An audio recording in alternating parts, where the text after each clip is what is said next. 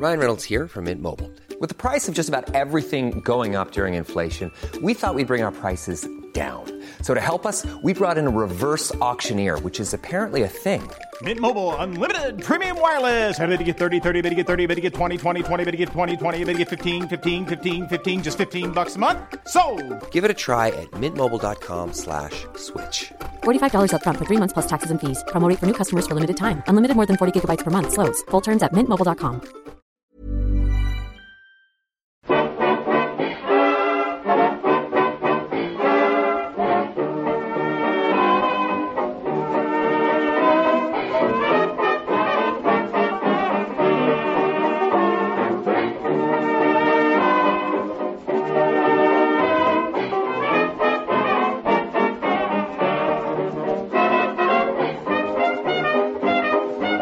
Muy buenas, amigas y amigos. Bienvenidas y bienvenidos una semana más al podcast Reload. Esta va a ser, en principio, la última semana de 2019 con podcast Reload. Y por lo tanto toca lo de los GOTI, toca escoger los que han sido para nosotros los mejores juegos de estos últimos 12 meses. Eh, en principio aquí, bueno, hay, una serie de normas o de cosas a tener en cuenta, pero os las enumero después, porque primero hay que saludar a Víctor y a Marta. ¿Qué tal? Hola Pep, pues yo con, con ganas de hablar de, de Gotis porque creo que vamos a mencionar mucho juego indie y es en mi rollo. Yo estoy muy bien y os voy a decir por qué. Permi- permíteme que cuente una pequeña historia antes de empezar. Por supuesto. El otro día, en, eh, en este mismo podcast, creo que fue en este mismo podcast, no sé si fue aquí o en, o en otro lado, da igual, eh, comenté que tenía ganas de jugar a Skyrim, pero me daba por culo, aparte de que no tengo dinero, eh, comprarlo de nuevo en Switch, que es donde yo quiero jugarlo de nuevo, ¿no? Eh, ¿Qué pasa? Que en, estas fechas tan, celebra tan señaladas, eh, mágicamente apareció el como como se suele hacer seguro que alguien está escuchando esto y está cagándose en Dios porque tiene que hacer el amigo invisible con alguien de la oficina tal tal tal no Eh, apareció un amigo invisible en mi vida y me ha regalado el Skyrim y estoy jugando el Oh. Skyrim Pero era Todd Qué Howard. bonito. ¿no? Mm, él dice que no es Todd Howard pero no eso, eso yo todavía no lo sé Vale, vale, vale, vale, Pero vale. sí, sí, sí, sí. Y ya se me ha bugueado la primera misión del juego. Es magnífico. Lo estoy gozando muchísimo, muchísimo. Así que gracias, amigo invisible. Muy bien, muy bien, muy bien. Por aquello de esto, los compromisos, el amigo invisible, las cenas de empresa y demás, eh, ya veis que estamos hoy de nuevo sin, sin invitados, que es algo que solíamos hacer en los podcasts para cerrar el año y se nos está resistiendo últimamente porque tenemos que grabar por la mañana y, y ya no hay paro en España. Fantástico, todo el mundo está tra- trabajando por las mañanas y nadie puede buscarse un, un ratillo para grabar. Pero ya tocará lo de los propósitos, pero hay que traer más invitados a pocas, ¿eh? Ya, ya lo haremos y ya lo veréis. Lo de cómo funciona la selección del podcast Reload, pues como siempre, más o menos. Vamos a ir soltando juegos, cada uno tiene su lista, en principio sin orden, o sea, son los mejores juegos del año sin formar necesariamente un podio. Y entonces, cuando alguien dice un juego, ahora vamos a hablar de, pues yo qué sé, Wolfenstein Youngblood. Si alguien más lo tiene, en este caso parece bastante probable, eh, dice, vale, yo también lo tengo, con lo cual hacemos el comentario de ese juego juntos en ese momento. No, no volverá a salir más tarde, digamos, el mismo título. Y eso es todo. Normalmente intentamos que queden unos 10 en total, con lo cual depende de lo que se repitan, depende de cuántos somos. Yo creo que hoy, de, de inicio, la lista debería ser de 4. Si vamos mal de tiempo, tacharemos uno y será durísimo. Si vamos bien de tiempo, pues improvisaremos y meteremos más. Pero hay un punto de juego de eso, porque sabemos más o menos lo que eligen los demás, pero se puede cambiar perfectamente en el último minuto. Con lo cual hay ese punto de estrategia, de psychologic, de decir, pues no meto esto, porque sé que lo va a decir Marta, Pero claro, a lo mejor Marta ha cambiado de opinión y yo me quedo sin hablar de ese juego que quería comentar también. Así que, bueno, no sé. Hay un punto de, de emoción en ese sentido. Pero no esperéis sorpresas enormes. Esperad el confort, la calidez de celebrar los juegos que seguramente celebráis vosotros también en casa. ¿Cómo empezamos? ¿Alguien tiene ganas de abrir el melón? Yo, Mm, ah, yo por mí empiezo yo. Pues venga. Es que eh, quiero empezar con un juego que, que a priori nadie metería en una lista de GOTY.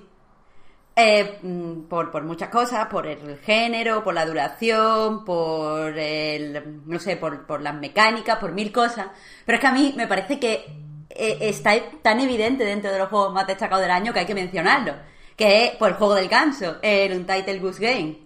Que es que eso, es, es- es- si- simplemente, mira, hace poco estábamos hablando cuando lo de los Game Awards, de que no estuviera mencionado, no- nominado Mejor Juego y no sé qué, yo dije algo así como, claro, es que es comedia, y Víctor también, sí, claro, comedia, no sé qué, y ya nos dijo un Patreon, oye, que es que es muy buen juego, que es que da igual que sea comedia. Pues entonces quería aprovechar para reivindicarlo en la lista de los GOTY, porque, eh, primero, es un juego que está muy, muy pulido, es un juego graciosísimo, porque, en serio, no, no es que me parecía simpático y, y lo jugaba feliz, es que de verdad, en muchas ocasiones, jugando al juego del ganso, me partía el culo. Y, y además es un juego que, dentro de que está muy dirigido, tiene unos escenarios muy cerrados y tal, te deja experimentar bastante y, y o sea, y ahí tiene como un, o sea, potencia, un, un sentimiento de descubrimiento muy interesante o de maravilla muy interesante cuando interactúas con cosas que a lo mejor pues no sabes si puedes tocar o si sí puedes tocar, pero al final pues el ganso, el ganso hace cualquier cosa con ella y es una sorpresa y te ríes y, y además tiene un final, en mi opinión, hiperpotente y maravilloso que, que no sé, que es que merece estar en la lista, es muy bonito además, visualmente gracioso, pero ya no solo eso, no es solo que sea un disfrute jugarlo, sino que es que creo que nos ha dado mucho juego en redes sociales comentándolo, gente haciendo capturas y memes y poniéndolo de Peace What Not an Option. Y personalmente eh, tuve la oportunidad de jugarlo en Switch con la gente de, de, de A Night y creo que nos reímos un montón, eh, nos divertimos muchísimo y para mí es como otro recuerdo eh, encima del juego y vamos, que hay, que hay que decirlo. Y por eso quería empezar, porque es muy cortito, son dos horas, entonces claro, mucha gente lo va a descartar del tirón. Yo no he jugado todavía. Mira que tengo ahora la opción de hacerlo con el Game Pass. Acaba de salir mm, hace nada, ¿no? Ni una semana. El 17. En PlayStation 4 y Xbox One. Directamente vía Game Pass. Y, y quiero, quiero jugar, vaya. Sigo no, no mal pensando, no sospechando. Pero sí, sí, sí me cuesta ver el juego que hay detrás de la broma, ¿no? Todavía. Desde el prejuicio, ¿eh? Ya digo, tengo ganas de jugarlo. Pero, pero es verdad que está en varias listas de mejores juegos del año. O sea, es ese debate que comentabas, Marta, sobre si, si tenía o no sitio la comedia entre los nominados, pues venía de los Game Awards, ¿no? Que estaba con, con una serie de indies ahí peleando por ese premio que se acabó llevando Disco Elysium. Pero vamos, na- nadie duda del ganso, solo yo. Así que a ver si, si lo pruebo ya y se me pasa la tontería. Porque Y aparte, Pepe, es un juego que si incluso quieres jugarlo con, con tu niño, no sé si has visto en YouTube que hay un montón de vídeos de, de bebés o de niños muy pequeñitos reaccionando a las cosas del ganso y se parten. Y es que a mí eso me da mucha felicidad. Ya, es verdad. Sí, no había pensado, pero, pero es cierto que en, en alguna prórroga creo que se escuchó a mi hijo haciendo el pato porque tenía abierta una pestaña de Patreon que salía el ganso, una imagen. sí, sí, es verdad, que, tendría que hacer eso. Cierto, cierto. Seguramente es el, el indie más exitoso de este año, ¿no? ¿O qué? Hombre, los estuvo el mes que se estrenó, eh, creo que fue noviembre, octubre, estuvo eh, como el juego más descargado de la eShop hasta que llegó eh, Luigi's Mansion 3. Y según leí en una entrevista a los desarrolladores de House House, o sea, en House House, eh, decían que habían superado absolutamente todas sus expectativas y que además eh, había demostrado una cosa muy interesante, que es que el boca a boca sigue siendo como algo muy importante dentro del marketing de videojuegos, que muchas veces se descarta y se opta por la mm, no sé, las campañas de marketing que se basan en aparecer en todos los medios, en tener no sé cuántas eh, anuncios pagados en no sé qué. Y al final ellos pues han conseguido vender su juego simplemente porque a la gente le hacía gracia y le comentaba a otro, hostia, tío, ¿has visto qué gracioso el ganso? O ponía una imagen en sus redes sociales o hacía no sé qué. Entonces, pues, pues como que abre una puerta interesante a la hora de vender los juegos. Creo que en España ha pasado algo similar con Reventure, que estaba, ayer vi que estaba en De Buego, eh, el número uno en juegos valorados por la prensa. Metacritic, es verdad, sí, lo vi. Claro, claro, que a ver, eso hay que cogerlo siempre con pinzas porque ta, ta, tal. Pero sí es cierto que Reventure se ha conseguido hacer un hueco simplemente porque resultaba gracioso y la gente compartía las chorradas que le había pasado al Long en, en Twitter. Y a mí esas cosas, esos fenómenos me gustan. Guay. ¿Tú jugaste, Víctor? Algo sí, ¿no? Ah, Goose Game. Sí. Untitled Goose Game. ¿Qué va, qué va? Ah, vale, vale. vale. ¿Qué va? Pues Eh, Pues son dos horitas, Peña. Sí, sí, sí. Ahora que está en el Game Pass. Porque yo- los Xboxers solo jugamos a cosas de Game Pass ahora mismo. Eh, y le tengo que dar, sí, sí, sí. Guay. Tengo ganas. Pero me, me gusta la, eh, la mención a Reventure porque efectivamente yo creo que es un caso similar, ¿no? M- eh, evidentemente menos... eh, o sea, un poco más contenido, un poco más humilde, pero el, el caso de... De eso, de abrirse paso con el boca a boca, creo que es... eh, creo que es guay, vaya. Ayer leía una movida de... eh, bueno, un libro estoy leyendo, el prólogo es de Dave, Dave Perry. Dave Perry. Dave Perry o Dios Perry. Eh, que daba como consejos en plan para hacer un... Para que, que tu juego fuera exitoso, ¿no? En plan, pues que... mm, que, es- que haz esto, haz, haz lo otro, tal, no, no sé igual. Y lo último era... eh, eh, la última clave era como el humor, en plan, eh, y decían, eh, todo el mundo se va a acordar de un juego en el que se ha reído. Y en, el, estos dos casos yo creo que uno de los grandes... eh, tanto, tanto que se echa de menos que los juegos sean graciosos, vaya, o lo que sea, que, es, men- es mentira en realidad, vaya, pero... pero es cierto que estos dos en concreto, eh, sin duda han sido un éxito por eso, ¿no? Porque la peña... Porque te, te has... Porque te has... En el caso concreto de Untitled Goose Game, te has reído con el juego aunque no lo hayas jugado. Como es mi caso, ¿no? Sí. Que veo... El otro día vi el... Alguien que había hecho como un render en 3D bastante currado, además, de hecho. De... Del ganso con a la espalda un montón de cajas de... De Death Stranding. Y, y con el, el otro ADEC ahí como detectando entes varados. Y pensé, joder, qué, qué bueno. Y es- Hostia, pues a- tiene, una, tiene un potencial de expandirse mm, casi viral. Bueno, sí, es, es viral, vaya, es un juego viral al mil por cien. Es la hostia. Pues con respecto a eso hay un vídeo súper gracioso que está Sam nomás así como que tropezando, o sea, andando normal, ¿vale? Pero lo que, ha- lo que han hecho en vez de al ganso como poniendo cosas o tirando cosas y el Sam así se tropieza. Es que es tan gracioso todo, es que es tan gracioso. Es lo mejor, es lo mejor. Ya, ya digo, yo no he jugado y, me- y, y lo, y lo- le tengo cariño de, de las risas que me he echado simplemente con los memes. Así que bien. Un día tenemos que... Lo digo ahora porque es que si no me va a perseguir durante todo el programa. Tenemos que hablar lo de el boca a boca o boca a oreja, ¿eh? Estáis ganando los que decís boca a boca y, y- y yo no, no soy capaz de, de aceptar esa derrota. Es boca a oreja, tío. Boca a boca Es boca a pa- oreja, tío, Para sí. reanimar. Pero que... O sea, el, el consenso se va formando más hacia el boca a boca.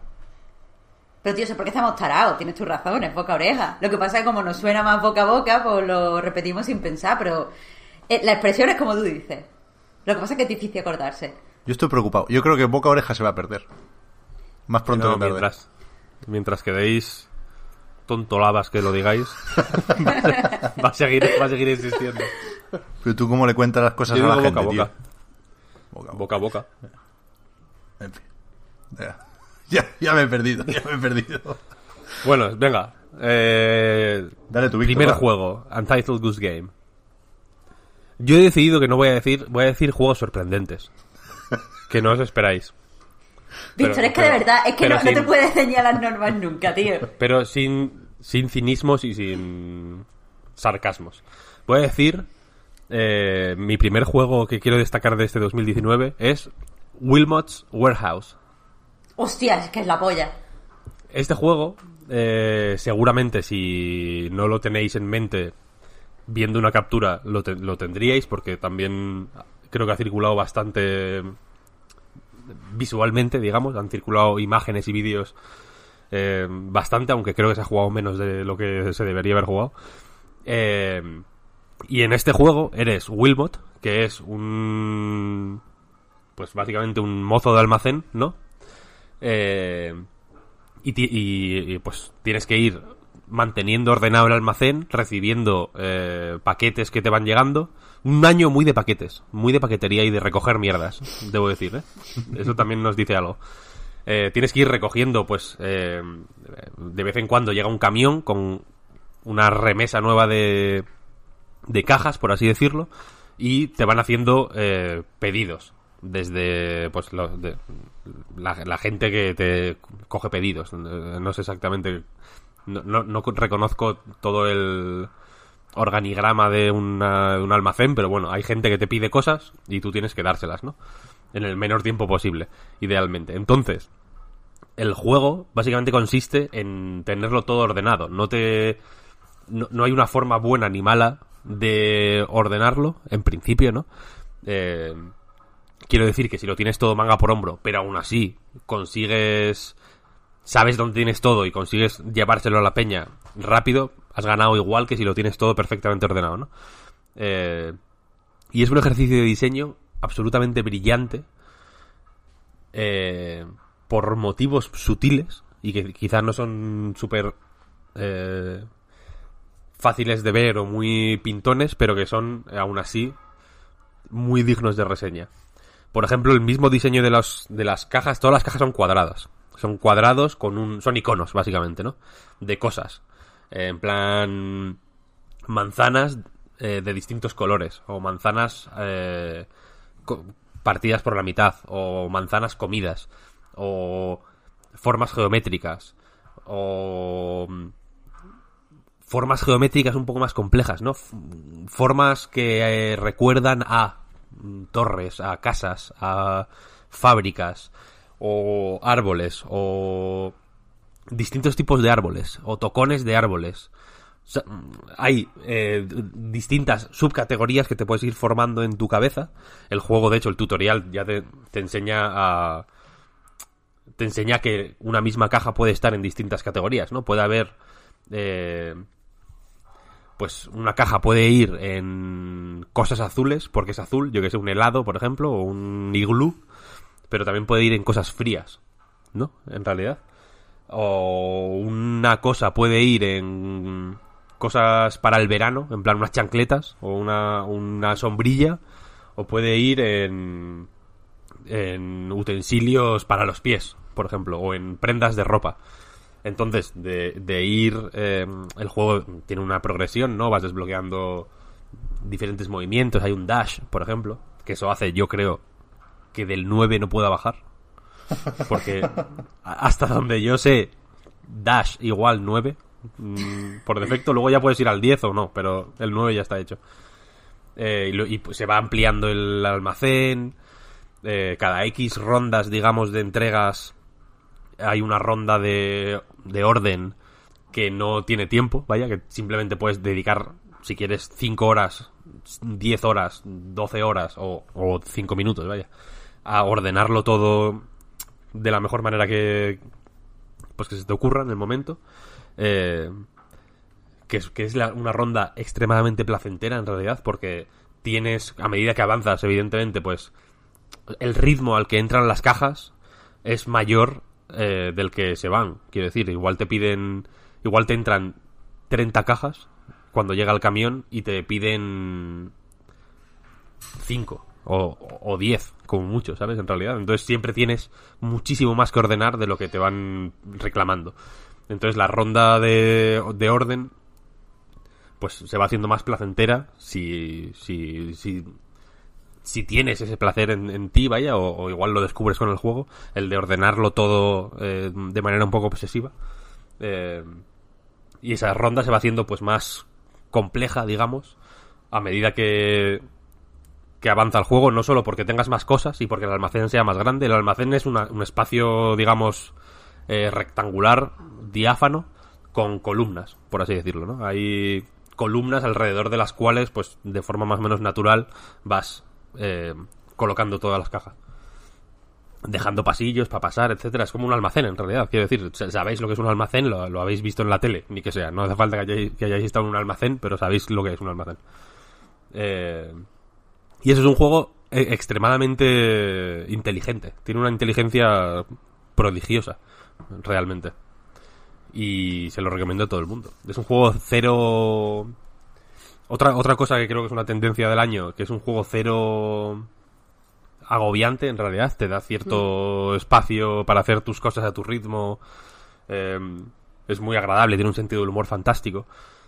Tiene un sentido del humor eh, fantástico porque aunque el juego no es particularmente eh, oscuro o, o no trata ciertos temas con una dureza eh, enorme, no es Noam Chomsky, no es un ensayo criticando la, la sociedad, digamos, pero eh,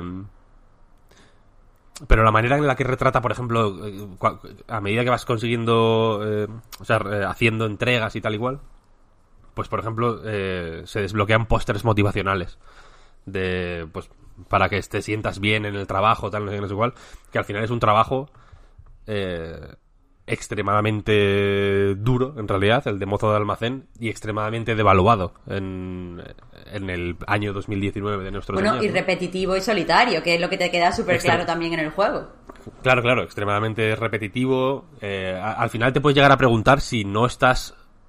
Si todos los. eh, si, to- si las mil y una maneras que se te van ocurriendo de ordenar las cosas y las formas en las que reorganizas mm, todo y en las que recolocas una, una serie de cajas concreta en vez de en formas geométricas en cosas de la noche, ¿no? En plan, una estrella, por ejemplo. Ya no es una forma geométrica, sino que es una, un objeto nocturno, o la luna, o lo que sea, ¿no? Si, no son, si todas esas cosas no son en realidad que te estás volviendo loco. De estar, de estar una y otra vez manipulando esas cajas con iconos que, en realidad no son nada, ¿no? Pa- para ti no son más que cajas con iconos. Eh, y eso, que es un juego fantástico. Se lo recomiendo a, todo el mundo. A todo el mundo. Sí, es un juego genial. Aparte, una cosa muy divertida, ya que estabas mencionando las categorías, que es el centro del juego, es súper interesante ver la diferencia entre cómo has interpretado tú las cosas y cómo la han interpretado los demás. A mí, por lo menos, me parece ultra divertido eso. Eh, pero una cosa que, que a mí me, me mola del juego, porque es lo que tú dices, es un juego súper chill, a mí me gusta jugarlo cuando voy en el, en el tren o cuando voy a... O sea, cuando voy a, cuando estoy viajando, como para relajarme, porque eso de ordenar me mola. Eh, pero una cosa muy chula es que eh, de ciertos eh, elementos, de ciertas cajas, te llegan un chorrón de, de cajas. Pero no te las piden tanto. Y de otras que a lo mejor te llegan menos, pues te las piden bastante. Nunca vas a tener carencias, siempre vas a poder servir lo que te pidan. Pero aparte de, con las categorías, hay que jugar mucho con la cantidad. Por ejemplo, a lo mejor tú eso, estás organizando, eh, pues no sé, los helados en cosas de verano, como decía Víctor. Pero es que a lo mejor tienes 12.000 millones de helados, tres sombrillas, cuatro chanclas, eh, un avión de viaje, que para mí no es categoría viaje, aunque lo podría poner con las cosas de Japón, pero es categoría verano, porque es cuando la gente más viaja. Eh, pues eso, tienes que, tienes que también jugar mucho con la forma en la que los pones. Porque cuando tienes mucho de algo, a lo mejor tienes que partirlo o ponerlo en dos columnas diferentes, o los puedes añadir en dos categorías. Porque al fin y al cuenta, cuando tú coges varias cajas a la vez, porque a la gente para servirlo se lo tienes que hacer contra reloj, o sea, tienes un tiempo determinado para servirlo, y cuanto más rápido lo hagas, más estrellas te dan por tu servicio. Eh, la forma en la que los pones es clave para poderlos coger del tirón, especialmente si tienes el poder este de coger, o sea, cuando vas avanzando te dan el- la posibilidad de coger más cajas mm, rápidamente. Pero a lo mejor si las coges así de forma cuadrada no puedes, no puedes pasar por cualquier pasillo, tardas más en llegar. Y todo eso eh, es fantástico, es fantástico, como que tú mismo te estás construyendo de cierta manera un puzzle que Sí, tú sí, mismo tienes que resolver. Y es genial. Claro, y la, y la, la gloria del juego, lo que es conceptualmente perfecto, yo creo, es que las cajas, para ti, el, el avión es una- un objeto de viaje, has dicho, ¿no? De verano, porque es cuando de, viaja de- la gente. de verano, puede ser un medio de transporte, puede ser Sí. lo, que, lo que tú quieras, ¿no? Pero para el juego no es absolutamente nada. Es el, el, el- el identificador totalmente neutro que tiene para el juego, para gestionar, digamos, lo que te piden, ¿no? En el, en el sentido de que para ti eh, cinco bloques distintos, cinco cajas distintas pueden ser tipos de árbol, por ejemplo, pero para al juego le suda la polla eso. No, no le da lo mismo. No es, un- no es- Exactamente, no es algo que le además- importe. Además te lo demuestra con el hecho de que la gente que viene a pedirte cosas te pide cosas de categorías totalmente diferentes para ti que no tienen nada que ver. Quiero decir que no es que venga una persona a pedirte pues cosas de Japón y le da entonces tú vas a la sección donde tienes que sí un cuenco con palillos, eh, la torre de Tokio y no sé qué, sino que a lo mejor te pide pues un helado, eh, un círculo, un yo qué sé, un animal y como es bueno, o seis animales, o seis, seis cajas concretas de ese animal y un no sé qué y un no sé cuánto, que te demuestra lo random, random que es en realidad. Y eso es lo que mola. Sí, sí, es la leche, es la leche. Es un juegazo. Yo estoy nervioso ahora mismo, ¿eh? ¿Por qué? ¿Por qué? Porque no lo tenía fichado, es decir, sé que lo habíais mencionado en alguna ocasión, el nombre me sonaba, pero ni siquiera creo que, que llegara a buscar capturas. Y ahora estoy viendo que esto es de Richard Hawk y Ricky ¡Hombre! Harrett. Es que es lo que no hemos dicho, claro, que detrás están auténticos genios. O sea, este es el mejor dúo de nuestro tiempo. Sí, sí, Son los del Hohokum y Frobisher dice, eso es. que me parecen juegos de 10, lo he dicho mil veces, y las mil 0% de broma. O sea, obras maestras totales. Y lo publica Finji, que también es garantía de ciertas cosas. El, el otro día lo pensaba. Porque jugué un poco más al Overland. Y eh, se me quedó corto. Pero... Pero me hubiera jodido no haber jugado a Overland. Y creo que Finji hace eso. Hace juegos que a lo mejor no son todos tan buenos como los que elige, por ejemplo, Raw Fury. Pero sí que son todos juegos a los que hay que jugar. Un poco más, un poco menos. El rato que lo decida cada uno. Pero hay que jugar a todos los juegos de Finji. No, Finji tiene un gusto fa- fantástico, fantástico. Y Overland, a mí me da pena. mm, No lo voy a mencionar, de hecho. Aunque me parece de lo más reseñable del año, debo decir. Pero eh, yo, yo creo que efectivamente no han. No, no, no, no salió bien. O sea, no salió bien en el sentido de que no salió como idealmente le habría gustado a Adam Salzman y Rebecca Salzman que saliera el juego. Me da la sensación, ¿eh? Por, por el ritmo que tiene, por la densidad que tiene, por. cómo. Por las variaciones que hay de partida en partida, me da la sensación de que, y por lo que he escuchado de- en, en entrevistas y lo, y lo que he leído y tal, me da la sensación de que no, no es el 100% de lo que querrían que hubiera sido. Se alargó mucho el desarrollo, fue difícil. mm, eh, eh, es un juego, eh, o sea, es un juego extremadamente ambicioso, aunque, aunque quizá visualmente no dé esa sensación. Pero es un juego muy, muy complejo. Y me da la sensación de que no. No llego a cuajar al 100%. Pero es que es lo que pasa cuando experimentas tanto. Es un juego Sí, sí. que sabe que quiere hacer cosas que no hacen otros juegos. Es normal que al principio pues pues se falle hasta que descubres cómo se hace eso. Sí, sí, total, total, total. Y yo a tope con. O sea, me parece la- una forma. La mejor forma de hacer juegos, vaya. Yo voy con, los que huelen a, a dinero, un poco ya. Venga, saca, saca. Porque saca la billetera. Empiezo con Resident Evil 2. El remake de Resident Evil 2. Que lo de remake lo ponemos nosotros para distinguirlo, pero creo que el título del juego no lo lleva por ningún lado, igual que no lo lleva la futura tercera parte. Pero es un juego al que no sabía si meter. Y ayer, pues llevo toda la semana viendo listas de otros medios y otra gente. Y evidentemente en, muchos lados sale Resident Evil 2, ¿no? Y me di cuenta de que las razones por las que yo lo quería dejar fuera son razones que podría aplicar al resto de juegos que sí estaban en la lista, ¿no? Las típicas que de hecho funcionan para el 99% de los juegos. Que al final se desinfla un poquillo, ¿no? Creo que claramente la comisaría es mejor que las cloacas y lo de después. La segunda vuelta pues, pues motiva un poco menos que la primera, a pesar de los cambios, a pesar de Mr. X. Pero eso, me parecía injusto dejarlo fuera por estas cosas que, que, casi nadie tiene en cuenta.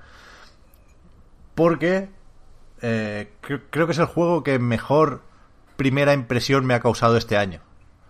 ¿No? A, partir de la demo, por ejemplo, la demo me, me pareció brutal. Hice las triquiñuelas necesarias para jugarla varias veces, porque era de esas que, que se cortaba y tenías que hacerte otro perfil, creo recordar, para volver a dar una vuelta. Y me parece alucinante. Creo recordar que ganó el premio a mejor juego en el E3 del año pasado, ¿no? Porque estaba esa demo y es una, una demo que es, que es perfecta. Después el creo que el resto del juego no está al mismo nivel, porque la demo es del principio, pero no decae tanto y la, la parte, digamos, magistral dura bastante más que la demo, ¿eh?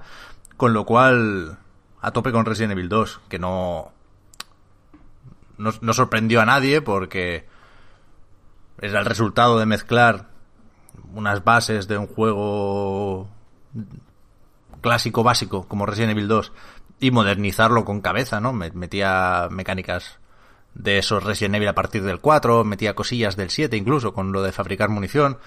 No sé, ya, veíamos venir a esa Capcom que hace las cosas muy bien, con mucha cabeza, con mucho cuidado.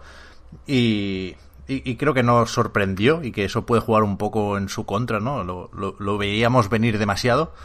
Pero es que me parece la hostia. Y me gusta sobre todo cómo, cómo tiene un enfoque que es eh, algo que va a salir en más juegos que mencione hoy. Y que para mí es lo que denota madurez en el medio a estas alturas de la película, por lo menos cuando no intentas reinventar fórmulas ni haces nada muy especial, ¿no? Que creo que es profundizar en cosas que ya conocemos, ¿no? Con la katana en Sekiro. Spoiler, voy a hablar de eso también. Aquí, pasa con los zombies. O sea, creo que lo fácil ahora mismo para intentar... Lo fácil, no, lo facilón. Para intentar evitar esa fatiga de los zombies es hacer cosas muy ruidosas y muy pseudo revolucionarias, como lo que hace Days Gone, por ejemplo, que no, que no me parece mal intentarlo, pero al final es más ruido que otra cosa, ¿no? Porque acabas dando vueltas ahí con las hordas. No me dice nada de eso. En cambio, simplificar los zombies como concepto, es decir, quedarnos en los zombies torpes y lentos y pudridos, podridos, de, de toda la vida, pero hacerlos de la mejor manera posible, eso es lo que a mí me motiva ahora mismo en, en videojuegos, ¿no? Llevar las cosas al límite. Y, y, en Resident Evil 2, pues pegarle un escopetazo en la cintura a uno y que se parta, que caiga en el suelo y que el tronco superior siga vivo, pues eso me parece muchísimo más relevante y estimulante que meter 200 zombies en pantalla. O sea, eso, ¿no? Que, que, que un zombie importe más que 200. Eso es lo que consigue Resident Evil 2. Y es acojonante, acojonante. Ese primer plano cuando te van a morder y le clavas el cuchillo o le metes la granada en la boca. Es increíble. O sea, tiene muchísima fuerza este juego. Yo no lo he jugado, fíjate. Yo tampoco. ¿Qué decís? Te, te lo prometo por Cristo, vaya. Joder, pues es la hostia, ¿eh? O sea, se ha hablado mucho de, de lo respetuoso que es como remake, ¿no? Y lo, bien que consigue reivindicar un juego de hace muchos años. Pero para mí lo interesante es el cómo lo hace. Y es, y es así. O sea, es metiendo profundidad en, en cosas que ya conocíamos, en características que estaban asumidas incluso, ¿no? O sea, cómo revitaliza el, el, el zombie, el enfrentamiento contra un no muerto que se te acerca poquito a poco, es acojonante. Y, y ni siquiera hablo por, por el miedo y por la tensión, ¿eh? que, es, que eso sí lo tenemos ya un poco superado. Pero hablo de, de la importancia del enfrentamiento. Es, es, acojonante. Muy, muy bueno. Pues me lo voy a comprar. debería, debería. Igual lo meten en el Game Pass, ahora que, que se acerca el 3. Puede ser, puede ser. No, este lo, lo quiero jugar. Me, me, pasó lo mismo con Resident Evil 7, de hecho. Que lo dejé en su momento pasar, no sé por qué. No recuerdo, creo que había un motivo. Bueno, la cuestión es que luego a final de año me lo compré y aluciné. O sea, no, me sentí mal. En plan, ¿por qué no he jugado a esto en su momento? Y este lo quiero jugar, vaya. Antes de... A ver si el 3 si lo pillo en, su momento, vaya. El 7, claro, son muy distintos y a mí me... Yo estoy obsesionado con Capcom este año, o estos últimos dos, tres años, ¿eh? Desde Resident Evil 7 incluyo también Monster Hunter World, porque tienen un... como una discusión hiperconstructiva entre su pasado y su futuro, que es alucinante. Y, y a Resident Evil 7 se, se le nota lo bien que le sienta el mirar hacia adelante, por ejemplo, en la narrativa. O sea, siendo una historieta más o menos igual de tópica, el quitarse de encima hasta cierto punto a Umbrella le viene de película, ¿eh? Porque para mí el principal problema de Resident Evil 2, aparte de que ya sabes cómo va a terminar, es que en ningún momento la historia te dice mucho en, en 2019, ¿no? Entiendo que nos flipáramos un poquillo en su momento, pero el, el no poder cambiar mucho de la historia es el, el principal lastre de Resident Evil 2. Porque es eso, en las cloacas cuando no cuando no tiene tanto en lo que apoyarse como en la comisaría, pues algún girito de guion le vendría bien. Es que ya te lo sabes. Los que pueda ver tampoco son nada del otro mundo, ya te lo sabes. Pero vaya, por lo demás, me parece un ejercicio de diseño fantástico, fantástico, fantástico. Es lo más cercano a Bayonetta 3 que has jugado este año. Hombre, no, tampoco. Hombre, bueno, ya. Hasta el Chain igual es más. Hacerlo un poco survival horror, Bayonetta, ojo, ¿eh? Pues el teaser era un poco horror. Es verdad, ¿eh? Puede- puede- a lo mejor está muerta Bayonetta durante todo el juego. Y a lo mejor está, ha estado muerta todo el rato. Fíjate. En el 1 y el 2 también. No has podido esperar más para mencionar Bayonetta, ¿eh? Para que no se quedara fuera del podcast. no, no, no lo decía porque el Resident Evil 2 es de camilla, vaya. ya, ya, ya, eso es verdad. El original. Sí, sí, sí, sí. La hostia. Pues jugarlo, ¿eh? Resident Evil 2. Mm, Sí, sí, sí, no, no, o sea, este sin falta lo jugaré en algún momento. Es que, o sea, mi problema es que estoy canino, Ya. hablando en plata. Y, y los juegos eh, no bajan al ritmo que me gustaría a mí.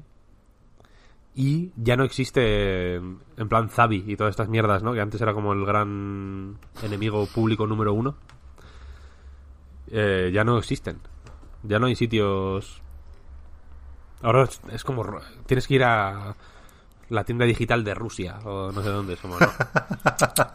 No, no me rayes. Yo quiero Zabi, ¿no? Que es como. Te lo mandan de Reino Unido. Bueno, ahora, claro, ahora están peor allí que en Rusia. pero, pero bueno. Pero sí, ese, ese es mi problema, vaya. Que no, me, que no me bajan los juegos de la manera en que me gustaría a mí. Ya, Pero yo- y yo, y, y no los dineros, el tiempo. Yo tengo de este año pendiente todavía. Acabo de empezar el Disco Elysium. ya. Ya, no, Es que, uff, uff, qué, agu- qué angustia. Es que tengo que elegir los GOTI y ya te digo, uno que podría ser perfectamente un GOTI como el Disco Elysium, pues todavía no. Vamos, es que he jugado nada. Ya, ya. Eh, está la cosa mu- muy malamente. Después podemos comentar es- estas fatigas, ¿eh? Al final, como conclusión de nuestra experiencia jugando este año, porque yo creo que, es, que estamos todos igual, ¿eh? Más que otros años. No sé, no sé qué nos dice sobre 2019 eso, pero creo que estamos así. Supongo que es mala época ahora para rebajar ciertos juegos, porque esperan, o para rebajar mucho, porque esperan un empujón de ventas por aquello de estas listas, ¿no? Resident Evil 2 sabe que, que va a estar en muchas. Pero bueno, es que en abril está el 3 y antes del 3 tienes que recordarle a la gente de qué va esto y pues meterlo en el Game Pass, por ejemplo, no, no suena mal. No suena mal. Seguimos, te toca Marta otra vez. Pues, a ver, mi, mi siguiente juego es un juego que evidentemente está en la lista porque a mí me gusta, pero sobre todo quería ponerlo porque, porque quiero hablar de él, eh, porque me he dado cuenta que mucha gente lo, lo está poniendo en lista de la decepción del año. Y a mí me da mucha pena. O sea, eh, por lo menos la- en las listas que yo he visto, esta de juegos que no son malos, pero que no es todo tal, todo el mundo. Fi- Fire Emblem. Y a mí no me gusta porque Fire Emblem Three Houses me ha flipado. Le he dedicado un montón de, un montón de horas. Que sí, a ver, que le veo, le veo los defectos. Sé que, que el juego no tiene tantas actividades como parece, o por lo menos para llenar, o sea, tantas actividades como para llenar todas las horas que, que dura, y como para que sea interesante, eh, pues rejugar con otras casas. Pero eh, creo que, que sus, sus cosas buenas las superan con creces. Me parece que los combates, la estrategia, especialmente en nivel difícil, es muy entretenida. O sea, el nivel normal es verdad que es muy fácil. Yo jugué mi primera partida normal y me pareció sencilla. Pero te lo pones en difícil, creo que es estimulante, creo que puedes hacer cosas interesantes a nivel estratégico con la gran variedad de personajes que hay. Eh, creo eh, que las historias son interesantes, especialmente interesante lo de ver los mismos eventos desde tres puntos de vista diferentes, que a lo mejor es verdad que los ciervos dorados pues no es tan... O sea, si no lo juegas el primero, la primera casa, jugarlo de segundo o de tercero es un poco... eh. Pero, pero eso, tiene, yo creo que tienen personajes con mucho encanto. Me, me ha parecido muy estimulante lo de verlos hechos con tres puntos de vista diferentes. Me ha gustado el sistema de combate en nivel difícil y no sé, no, yo no lo llamaría una decepción. Quiero decir, a mí me ha tenido jugando ciento y pico horas porque he jugado, eh, solo he jugado dos rutas y no sé, no, no, no, me- como me da rabia que la gente lo considere una decepción porque a mí me ha gustado, lo quiero poner en mi lista de los GOTY. Pero hay, hay- O sea, lo o he sea, defendido muy mal. En el ambiente está eso de la decepción. La semana pasada recordabas tú, Marta, porque creo que a Víctor y a mí se nos pasó en el directo, que fue el, el ganador, digamos, del premio del público, ¿no? O del voto popular en los Game Awards. Que no quiero darle más importancia de la que tienen esos premios, no me canso de repetirlo, pero sí los tenemos muy a mano, ¿no? Eh, así que yo entiendo que, que ha gustado. Sí que he leído comentarios Es que, de, de gente mi- mi decepcionada, ¿eh? Pero Claro, claro, mi impresión, porque a mí el juego me ha gustado a nivel fangirl. O sea, a nivel voy a buscar fanart y voy a leer fanfiction porque me gusta mucho, mucho. Eh, pero lo que he encontrado leyendo texto es que, eh, bueno, a la gente que le ha gustado le ha flipado a mi nivel, pero mucha gente quizás esperaba otra cosa y habla pues, pues con mucha, con mucha pena. Ya. Eh, se puso en, en Twitter un hashtag que era de hablar pues de tu GOTI, el juego que más te había decepcionado y el peor juego, creo que era. Eh, y por cosas de otros trabajos, pues tuve que estar analizando el hashtag y viendo qué ponía la gente.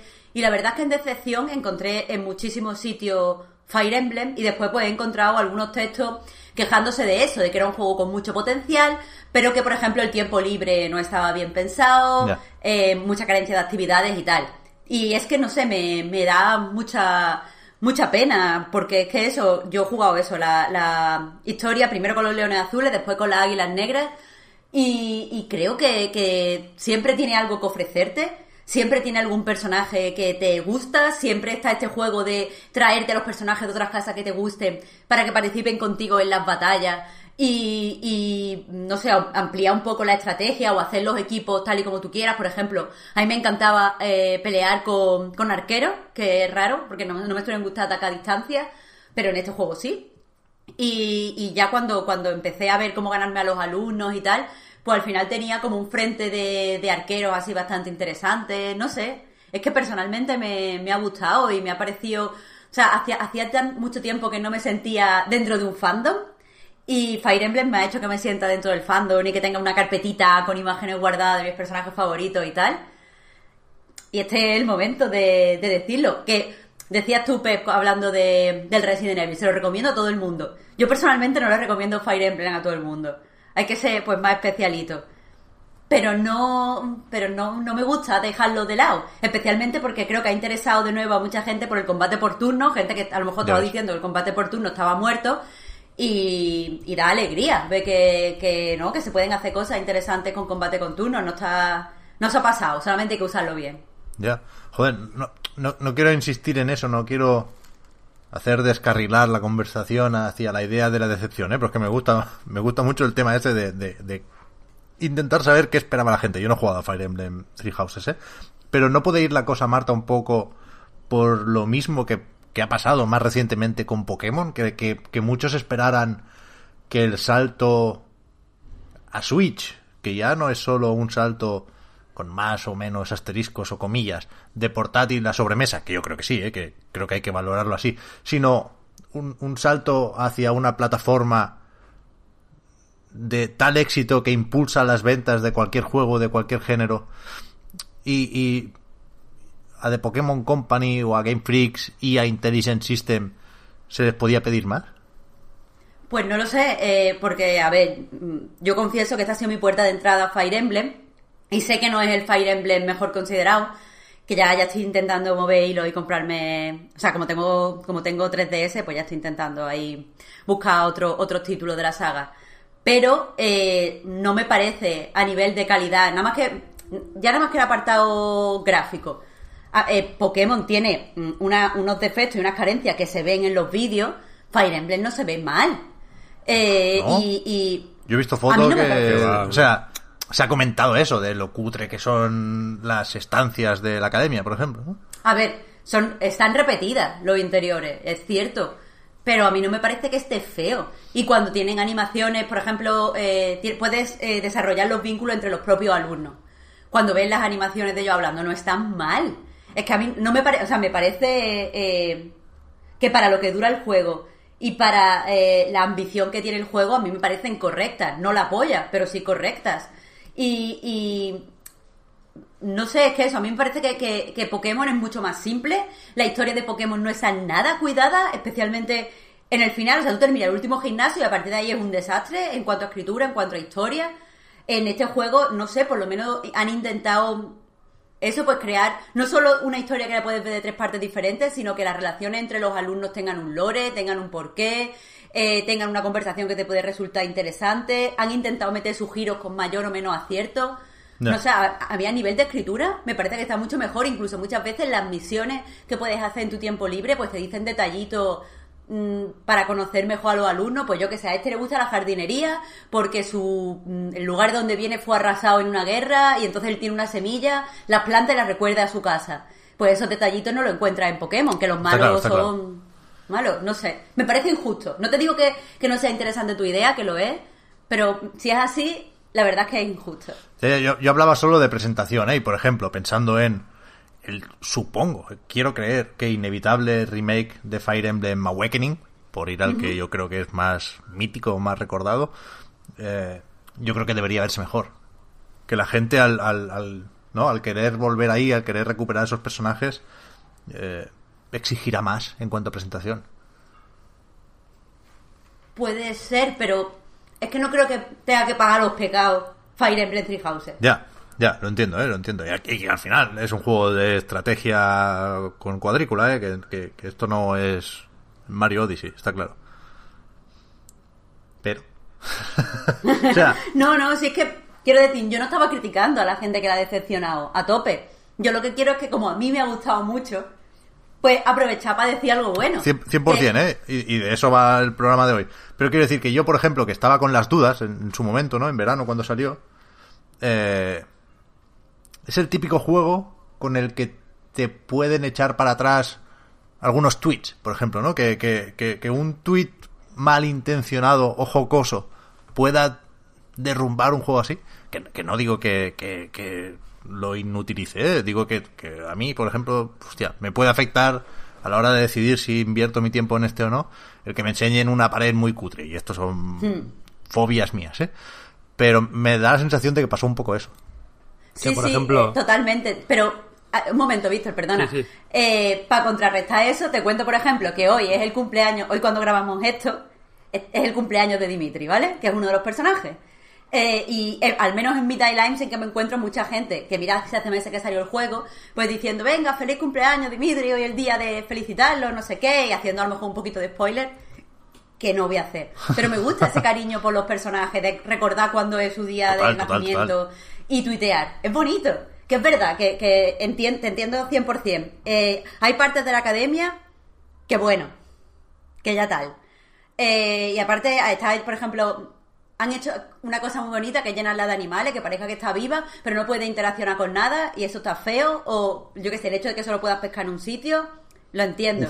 Pero, ¿y el cariño de que todo el mundo se está acordando que hoy es el cumpleaños de Dimitri? A mí eso me gusta mucho. En Shenmue 3 hay mínimo 15 puntos de pesca, ¿eh? Joder, ya, jo. Pues aquí hay uno. Y encima que- pescar es- es súper fácil. Es que no. Es que Shenmue 3 es el GOTI y el resto no. Bueno, ya lo veremos. Quedan todavía muchos juegos por, por salir hoy aquí. O sea, yo creo que las, las imágenes que tú dices, Pep, que son las frutas, esas frutas, eh, ese puesto de frutas horrendo, que es un poco el equivalente al árbol famoso de, de Pokémon, ¿no? Eh, no, tiene, no, no, no tiene sentido, vaya, fijarse en eso. Porque no es algo... O sea, yo... eh, no, no es algo que veas en el juego mientras juegas. Ya. Es como, es como si yo, yo tengo, por ejemplo, una captura de Gears 5 con una con una mm, eh, un modelo no había cargado en alta por algún motivo de una era un puesto en la, era la primera misión. Eh, y las texturas estaban en baja también. Y era una cosa horrible porque el resto el resto del mundo digamos estaba perfectamente representado y los muñecos estaban en altísima resolución y las texturas eran fantásticas y ese mm, rincón en concreto que de hecho estaba dentro de una casetilla o sea que tenías que no pasabas por ahí por defecto tenías que acercarte ahí para para encontrar e- ese error que es un error eh, puntual de, de esa partida mía porque luego de hecho eh, lo vi cargado vaya o sea que no que es, era un error puntual no eh, y pero yo entiendo que sería injusto eh, mencionarlo siquiera Totalmente, ¿sabes? totalmente. En el, en el sentido de que no es. eh, no, no va de eso el juego, quiero decir. Y, y Fire Emblem, todo lo mucho que hace bien, eh, creo que pesa más que lo. que los defectos que se le puedan poner, que, que está bien tenerlos presentes, digamos. Eh, pues bueno, para, para ponderar correctamente qué hace bien y qué hace mal y, tener una medida eh, pues más o menos realista del juego. Eh, lu- luego ya subjetivamente lo puedes adorar más o menos. A mí me alegra mucho que Marta lo adore de esa forma de, de, de fan. Que es, que es algo donde yo no entro, pero que a mí el juego me, me flipa, vaya. A mí el rollo fandom no me atrae. Pero el juego me parece muy bueno. Estratégicamente me parece muy pues no, no voy a decir eh, que sea el juego de estrategia más complejo del mundo, No. pero creo que, que, que es un, que es muy expresivo y es muy fiel a su a lo que a lo que quiere hacer. O sea, que, que el, el- el- podría ser más complejo, probablemente con las mismas con los mismos ingredientes que ya tiene, podría ser el triple de complejo. Pero el objetivo del juego no es ese. O sea, tiene una serie de objetivos de cómo te relacionas con los personajes, de de qué de, de ambientación incluso quiero decir que no es no es un juego de estrategia hipercerebral en tanto que cada nivel es una hoja de Excel que, que tengas que manipular. No, no, no, es un juego en el que entra el error, en el que entra, en el que hay giros de guion en una, en un combate, ¿no? Quiero decir que si eh, un, un juego de estrategia, cuanto más puro y cuanto menos eh, mierdas haya en medio del combate, mejor, ¿no? Quiero decir, si hay, si tú tienes cinco unidades y la, y el enemigo tiene 10, eh, pues si de pronto con mucho esfuerzo matas a nueve de esas unidades y de pronto aparece un jefe final, dices, me cago en tu puta madre. pues en Fire Emblem pasa. Porque, eh, porque es, es eso, quiero decir, eh, de eso va el juego. Eh, Una de las cosas que mejor hace lo más parecido a un Fire Emblem barra Advance Wars falso que hay, que ha salido este año precisamente, que es Wargroove, eh, es eso. Es meter giros de guion en el combate. O sea, in- Into the Bridge, por ejemplo, si hubiera giros de guion en, un- en una partida de Into the Bridge, sería desastroso. O en Slade Spire, o de este tipo de juegos que, que quieren telegrafiar minuciosamente cada movimiento del enemigo para que sientas que, que, que tienes el control total, que puedes estar perdido y puedes estar en la mierda y puedes no tener nada que hacer, pero que tienes el control absoluto de lo que está pasando, ¿no? Eh, pero, pero es que Fire Emblem no es así. Desde el momento en el que hay eh, golpes críticos y fallos, yo creo que no puede ser así. A mí, me gustan, ¿eh? Los, Y- de que, y de que afecte la amistad entre personajes y lo que se digan durante el combate Claro, efectivamente. en cómo peleas. Cosas y, y cosas que no, que no ocurren en el combate, simplemente, efectivamente. Tú puedes. El hecho de que, de que te tomes un té con un personaje suficientes veces puede afectar a un combate cinco horas después de maneras que, que ni son justas, ni son. eh, ni, ni son eh, mate- matemáticas, siquiera. Quiero decir que, que- que al final el juego, eh, con sus sistemas y sus mecánicas, yo creo que intenta representar una serie de cosas que van más allá de la de la de lo estratégico digamos del, del del choque de unidades digamos como eso simplemente que te mole más un personaje o menos. Mm, que, que, que me parece súper guay y que creo que aquí está mejor representado que en ningún Fire Emblem que es eh, que, puede tener sus pros y sus contras quiero decir pero que, que como o sea, que, que el- una cosa que yo creo que, se puede decir de, de Three Houses, que me parece muy meritoria, es que Intelligent Systems sabe perfectamente lo que quiere hacer. No sé si sabe lo que quiere la gente, pero sabe lo que lo que ha querido hacer desde siempre y más dos o tres o cuatro Fire Emblem de aquí a esta parte, digamos. Igual, igual se nota más eh, esa intención, vaya, o es más explícita. Pero este rollo de las relaciones entre personajes, de.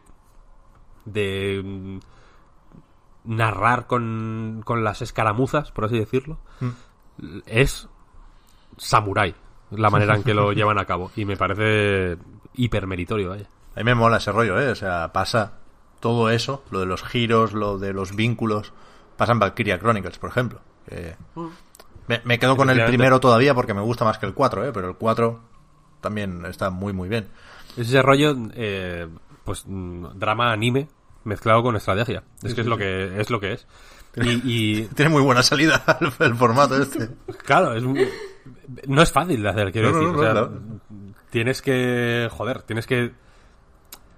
O sea, es un, es una, es un formato que, que puede parecer mm, desde fuera o a priori facilón en el sentido de que da la sensación de que todo se perdona por el drama o por el o por el o que si te meten un personaje que que te mola especialmente el pues como que haces mm, oídos sordos a, a- a fallos explícitos Bueno, ya pero, te digo. pero nada más lejos de la realidad ¿eh? o sea porque en, en- porque escribir estos personajes al contrario que diseñar Slade Spire, por ejemplo, que es un juego absolutamente magistral y que, lo adoro, eh, no es algo que pueda hacer recopilando datos, ¿no? Quiero decir, en Slade Spire, por ejemplo, es un juego hiper complejo que se fue equilibrando mm, eh, en gran medida recopilando datos de los usuarios durante el periodo de Early Access y luego pues tanteando el terreno pues con cosas que se leían un poco de lo común y con cartas un poco overpowered con que pero que salían muy poco por ejemplo o, eliminando cartas que la gente no cogía etcétera etcétera. Pero co- con las con la trama de un Fire Emblem con las relaciones entre personajes etcétera no puedes recopilar datos. O sea te estás tirando al vacío en realidad escribiendo estos personajes. Que, que, que le apasione a la gente la historia y, y sus y las diatribas de esta gente y sus personalidades, etcétera, etcétera. Es una no es no es una cuestión de cálculo, sino que es una cuestión de de, de- de, mm, tomarle el pulso al, al, al mundo, ¿sabes? Y, y, y- y es súper difícil, en, en tanto que no es, ya digo, una cosa que se pueda calcular con un Excel. Es algo de, de, de joder, de, de medir las cosas muy, muy bien, ¿eh? Y de tener muy buena mano. O sea, que, que que hace falta un tipo de arte muy específico para que salga bien esta mezcla de, de estrategia, que al final es eh, Excel puro, con, con drama. Mm, Uf, es, es difícil. Por eso me parece súper meritorio Fire Emblem, quiero decir. Sí, sí, sí. A ver, a ver si, si acabo cayendo. Es que son muchas horas, ¿no?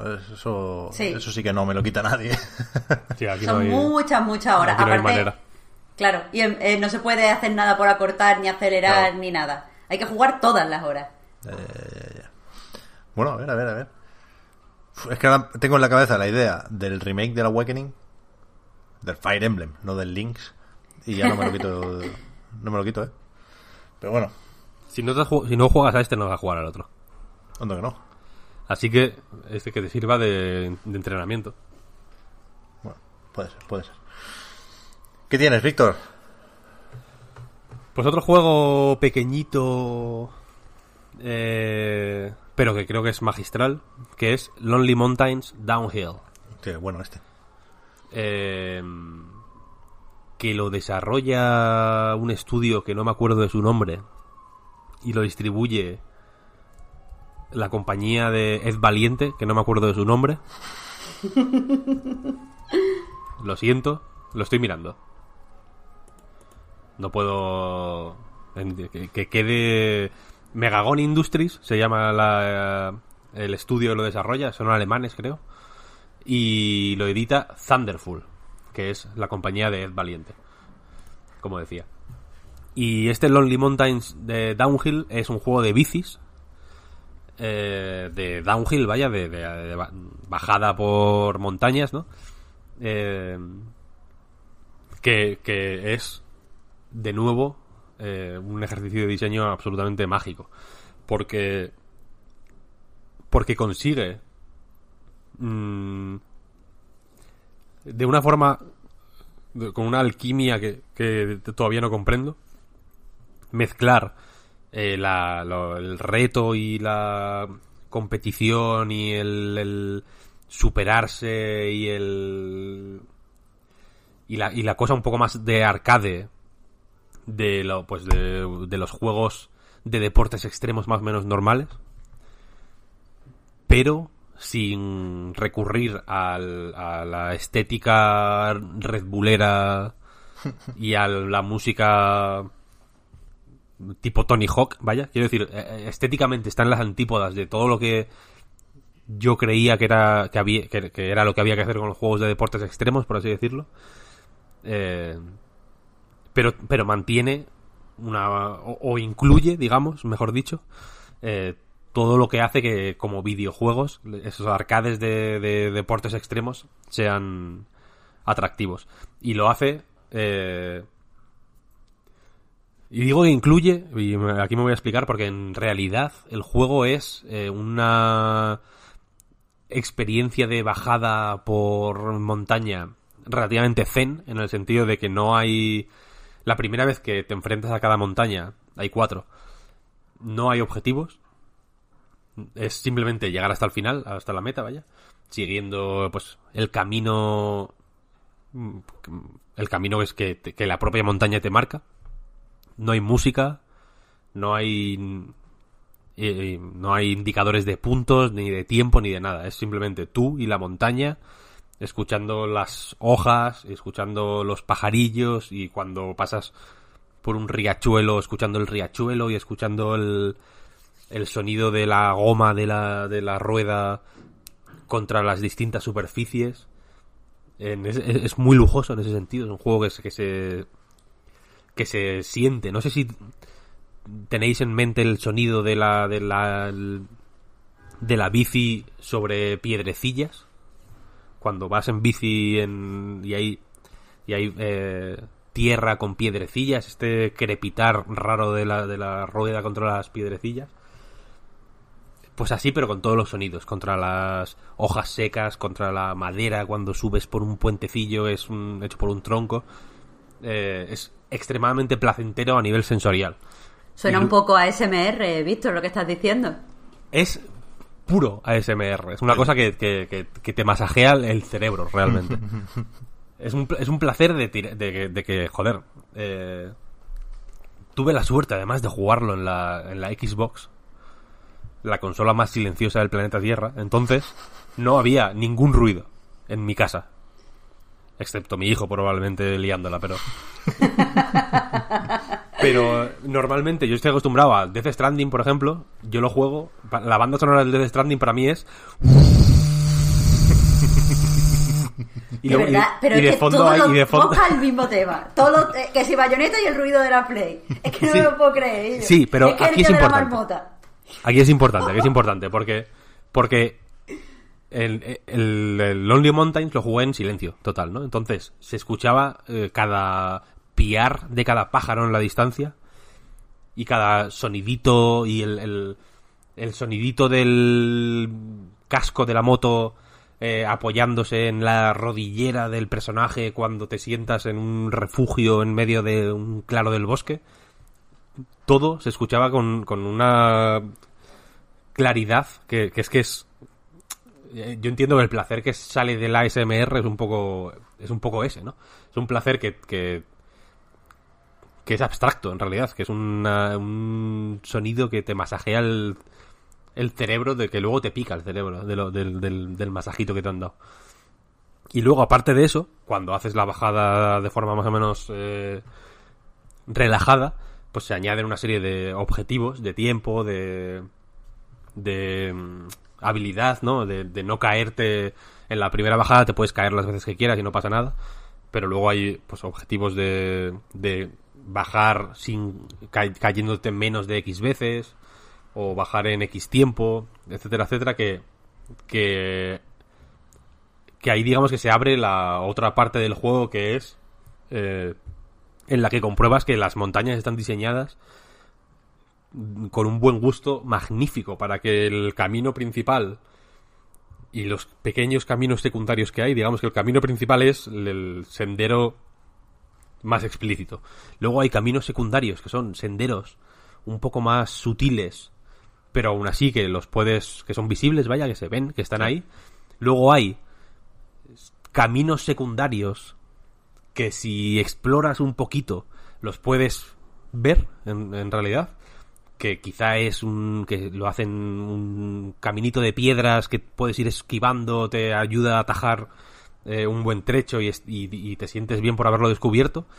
Pero es que luego a mayores hay el cuando sobre todo cuando desbloqueas la una bici que tiene una suspensión específica que te permite eh, caer bien desde muy alto luego puedes en realidad ir saltando de piedra en piedra que cada piedra está colocada en donde tiene que estar para que esa, ese descenso digamos sea también válido ¿no? que es que es un juego que te- te- que transmite muy bien la sensación de estar abriendo camino por, por, la, por, el, por el descenso de la montaña, ¿no? Muy silvestre en ese sentido. Y. Y es único, vaya, es un juego sensacional. Sensacional. Ya ves. Una maravilla. Ya ves. Yo, yo he jugado no todo lo que quisiera, ¿eh? aunque podría, porque están en el Game Pass en, Xbox y también en PC. ¿eh? O sea, evidentemente funciona en cualquier cacharro. En el portátil de MSI este lo, lo, lo muevo bien. Pero por falta de tiempo no, no, no me lo he podido tomar en serio y... Y puede uno tomárselo en serio por lo que decías, Víctor, de los atajos, ¿eh? Que igual yo el techo lo veo muy arriba. No, no creo que llegue a dominar nunca este juego como sé que se puede. Pero igualmente es increíble. O sea, a mí me, me, me gusta muchísimo esto también de que se toquen los extremos, porque es un juego a nivel de control y de diseño y de estructura y de objetivos totalmente arcade, y, arcade bien. Pero en ciertas cosas, como decías, Víctor, es, es hiperrealista, es simulador. Quiero decir, la sensación de estar bajando por ahí con la bici la consigue transmitir de una forma alucinante. Con gráficos low Se- poly y con... se, con- se huele, Sí, sí, sí. ¿sabes? Es un, es un juego que se, que se que, que notas gotitas de agua del riachuelo en la cara. Es fantástico. Sí, sí. Y, y eso para mí es el, la prueba del algodón por mil. O sea, yo es un juego que meto en la carpeta donde está Nuclear Throne en cuanto a ejemplaridad. O sea, es un juego que conviene tener a mano cuando hablas de diseño de control, de game feel, de todo eso, porque se nota que está tan, tan, tan, tan ajustado. Es lo, lo decía en, en- en un like y dislike, es lo, lo contrario al, al, por defecto, ¿no? A, a dejar las cosas tal y como vienen en Unity o en, en Real Engine, no, no. Las cosas hay que ponerlas como las quiere tu juego, no como las quiere Epic. Que Y que se nota- Tiene otros objetivos.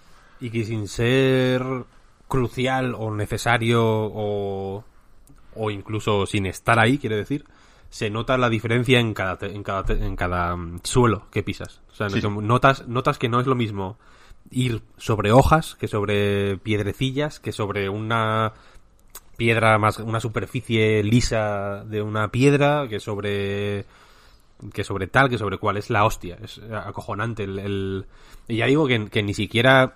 O sea, sí que hay diferencia, por ejemplo, de ir en, en camino estándar, digamos, o. o pues, sobre tierra, sobre donde no hay camino, te frena un poquillo.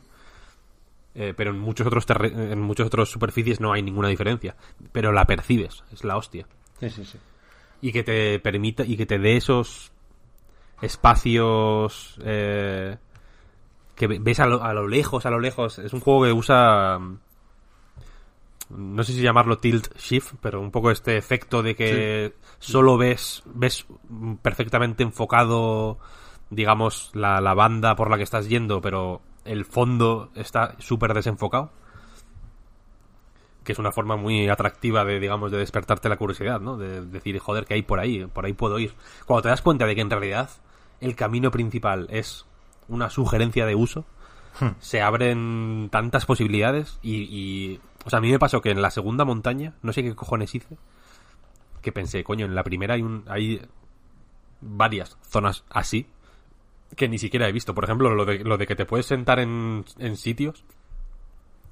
Porque hay, hay, hay, hay zonas. Bueno, claro, es que, es que no es tan. A mí me pasó en la segunda montaña, vaya, no es tan explícito, pero hay logros y todo que lo. que te te dan logros por, por encontrarlos, vaya. Eh, hay zonas, por ejemplo, vas por la montaña, ¿no? Y, de- y a lo lejos ves mm, un claro, ¿no? Como que hay una. Hay, en la segunda montaña es hay mucho árbol, ¿no? Que te tapa el sol, digamos. Y ves un rayo de sol a lo lejos en, en una zona, justo, que parece accesible, ¿no? Y vas ahí mm, por un caminillo que vas abriendo tú solo eh, y llegas a esa zona, a ese claro concreto, donde no hay, que es un callejón sin salida, quiero decir, no hay nada, y pulsas, no sé si es, creo que es X o triángulo, no sé qué, y, se y el tipo se baja de la bici y se sienta y empieza a sonar como una guitarrita y, y- ya está. Y en cada, en cada montaña hay varios puntos así. Y es una zona de descanso, de, de pues, pa- pues para relajarte un poco, ¿no? Llevas un rato con la bici ahí, tal, igual te has caído ya unas cuantas veces, pues ahí descansas un poquito. Qué maravilla. Y se te va la, la olla. O sea, yo la primera vez que vi eso fue como, what the fuck. Claro, es que es, es casi lo de menos, ¿eh? Porque lo importante es todo lo que has contado antes, Víctor. Pero a mí el juego me parece hiper bonito, de los más bonitos de este año. Muy, muy, muy, O sea, muy, muy bonito. sí, sí. La, la segunda montaña, no sé si es esa, pero yo llegué hasta la otoñal, la, la de Sí, los la- tonos anaranjados. La segunda, sí, sí. Y eso es de wallpaper. Eso es increíble. Muy, muy bonito. Todo, todo, todo es wallpaper, es la hostia. Es increíble. Y hace una cosa. Esto, va- esto es spoiler. Así que tapaos los oídos si no queréis escucharlo. Pero hace una cosa que se me fue la puta olla. Porque no sé si en la segunda. Creo que es en la segunda montaña, de hecho. Cuando llegas al final, a la línea de meta. eh, en- te aparecen pues eh, una pues la, el típico menú, la típica pantalla de te has pasado la misión, ¿no? Sí. Pulsa X para ir al menú, pulsa cuadrado para mirar los tiempos y pulsa un triángulo para seguir, para volver al juego. Y dije, bueno, voy a volver. Y volví y, y seguí avanzando más allá de la, de la meta y había una puta zona de descanso. Y, y, me y sentí que que había superado yo al juego. ¿Sabes?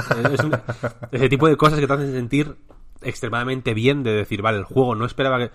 Se pensaba que me iba a engañar con esta pantalla, que me iba a seducir con las, con las máximas puntuaciones y los mejores tiempos. Y me da igual, yo lo, que- lo que quiero es ir más allá del juego. Es un momento de... Es un momento portal de ir detrás del juego. Es alucinante. Fantástico, fantástico. Qué bien. A ver si, si le meto caña porque, joder, que los logros aquí le pueden a uno. Voy con el único indie que tengo yo en la lista. Y a- habrá quien me pueda discutir lo de indie, porque esto lo produce Apple. Sayonara Wild Hearts. Qué bien que lo mencione. No lo he puesto yo, pero sospechaba. Sospechaba que lo iba a decir alguno de los dos. Este juego es increíble. O sea, Es maravilloso. Y, exige, en mi caso, una serie de reflexiones que pueden no valer para todo el mundo, pero a mí me entró mm, hiper bien este juego porque tiene un tipo de energía positiva que es justo la que a mí me gusta. Me, me- el otro día lo pensaba, No, no, no tenía todavía una idea sobre la que hacer girar el discurso de Sayonara Wild Hearts y la que encontré, que insisto, no, no valdrá a todo el mundo, pero a mí es la que me vale, es que es el, el equivalente al La La Land de este año, para mí, en cuanto a, a ocio y a entretenimiento. O sea, es un juego que te carga las pilas de una forma hiper efectiva y cero artificiosa, digamos. Me jode un poco esto de que lo, lo bonito se esté llegando a desprestigiar, ¿no? Porque parece ñoño, parece forzado, parece impostado. Y cuando algo es bonito de una forma sincera, eh, se nota, vaya. Y en, y en este caso, Simogo lo ha conseguido con este juego desde muchísimos frentes, por lo visual, que es un juego absolutamente arrebatador, pero también por lo sonoro, por ejemplo. Es imposible no hablar de la banda sonora de un juego que al final es un videoclip. Un videoclip no de una canción, sino de un álbum. De hecho, se puede. Esto no sé si es spoiler o no, no, no quiero encallarme con estas dudas. Pero cuando te pasas el juego pantalla a pantalla, se desbloquea la posibilidad de jugar el álbum entero, ¿no? Como si fuera Creo que lo dijimos ya en su día. ¿eh? algo seguido que lo es. Y, y ahí queda claro que es un juego con una intencionalidad clarísima y fantástica. Y me... No sé, me alegró. No recuerdo ya si una tarde, un fin de semana, una semana o un mes. Pero... Acabé el juego mucho mejor de lo que lo había empezado. Y eso creo que hay que valorarlo y que no... Que no lo tenemos que dar por hecho porque no es tan fácil conseguir eso, ¿eh? De hecho es bastante difícil. No, es una maravilla, una maravilla absoluta. A mí me parece incluso mágico. O sea, mm, tiene, tiene un, cierto componente que te lo hace, que te hace parecer que estás viendo, que estás vi- viviendo una experiencia en vez de un juego, que me, me mola un montón. Y claro, es la, es la música, el hecho de ponerte con tus cascos y de, y de moverte el flow que consigue, que- con el que consigue introducirte, que incluso cuando cambia algo, por ejemplo, el, juego empieza y solo puedes moverte de derecha a izquierda, cambiando de carril, cogiendo corazones, pero de repente te introduce, por ejemplo, lo de mm, da toques, lo de pulsar o pulsar repetidamente. Y te lo hace tan natural que como estás dentro del flow, eh, le das y, y todo continúa, no sé, con mucha... eh, como con mucha naturalidad. Y me, me mola, o sea, no me... Yo no, lo, no- yo no lo he usado, pero me mola que el juego no quiera en ningún momento ser difícil, que prefiera eh, priorizar el hecho de que vivas la experiencia a, a ponerte un reto. Porque hay partes que, por ejemplo, si muchas veces te das contra un tronco, por ejemplo, tú puedes elegir saltarte esa, esa parte del juego. Eh, porque lo, lo importante es que sigas escuchando la música y te siga y sigas metido en el en el rol del juego. Y aparte la historia es muy bonita. Visualmente me parece mm, no sé súper súper cuidado. Es exactamente lo que necesita ese tipo de música. Y la verdad es que no sé vosotros pero yo la- las partes que más me han gustado los combates que más me han gustado los he jugado varias veces. Eh, me lo Sí, sé sí. casi de memoria. Es perfecto vaya. Sí, sí. A a mí me gusta que no, que no quiere convencer a nadie. O sea, que, que sabe que esa etiqueta de experiencia puede generar cierto repelús y que podría convencer o podría intentar convencer a todo el mundo porque referentes tiene para aburrir. De hecho, es, es- es explícito, lo dicen desde Simogo, que hay una parte con un coche que es un homenaje a Outrun. Quiero decir, si quisieran ir de hardcore retro gamers, podrían, porque hay razones para hacerlo dentro del juego. Y son evidentes, en mi opinión, y están muy bien metidas y le sientan de putísima madre al juego. Tiene momentos a mí que me recuerdan a No More Heroes, por ejemplo, en cuanto a la variedad extrema de situaciones pero pero no, no lo quiere señalar porque lo que importa aquí es la experiencia y es, es un todo y, en ese sentido no, no, no quiere hacer concesiones ni quiere gustar más a unos que a otros y eso me parece genial es que la Pues a mí eh, el juego, salvando millones de kilómetros de distancia, pero a mí el juego me, me ha hecho sentir en muchas ocasiones como me sentía jugando al Breath of the Wild, por ejemplo. Eh, y, y eso que no tiene nada que ver y nada, pero el hecho de que, de que pueda no apagar el cerebro, pero sí dejarte llevar de esa forma y, y que todo te maraville y que todo fluya de, de- no sé, es que de verdad, es que para mí es eh, eh, súper parecido al Breath of the Wild en este sentido, al hecho de pasear en Breath of the Wild o de subirte, escalar una montaña y ponerte a hacer fotos al horizonte o de probar a cocinar a ver qué sale, me produce eh, el mismo sentimiento que, que eh, Sayonara Wild. Y lo he disfrutado un montonazo. Además puede jugar todo el mundo, quiero decir, que no es un juego eh, para, para el que haya que tener una habilidad especial ni nada. Es simplemente, o sea, es un juego que puede jugar gente que no ha jugado en su vida con el móvil. Y eso, en mi opinión, también es valorable. O sea, que lo puede disfrutar una persona como tú, Pep, con un montón de experiencia, que ha jugado millones de juegos, y una persona que este sea su primer juego. Porque creo que hay cero dificultad aquí, no hay mm, controles.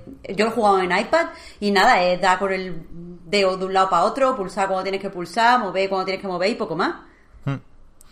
Sí, sí que es verdad que la, la única crítica que se me ocurre, y es más o menos evidente, la, ha señalado varias gente, ¿eh? es que no, que no sea más claramente juego musical o juego rítmico en lo de hacer coincidir los inputs con lo que sucede en pantalla. Y, y no porque busque un reto, porque efectivamente hay partes un poco más complicadas que otras, pero bueno, si se te atraganta, pues te las saltas. Y ojo, luego está lo de las puntuaciones, que es bastante complicado hacer la puntuación máxima, ¿eh? Eso iba a Sí. decir yo, vaya. Si, si te, si te Pero quieres picar, puedes puedes, seguir ¿no? avanzar sin, sin tenerlo sí. oro. Yo lo he O hecho. sea que... Pero que no en todas las pantallas, pero sí, sí me he picado con algunas, con las más, con las más bonitas, con las que más me gustan.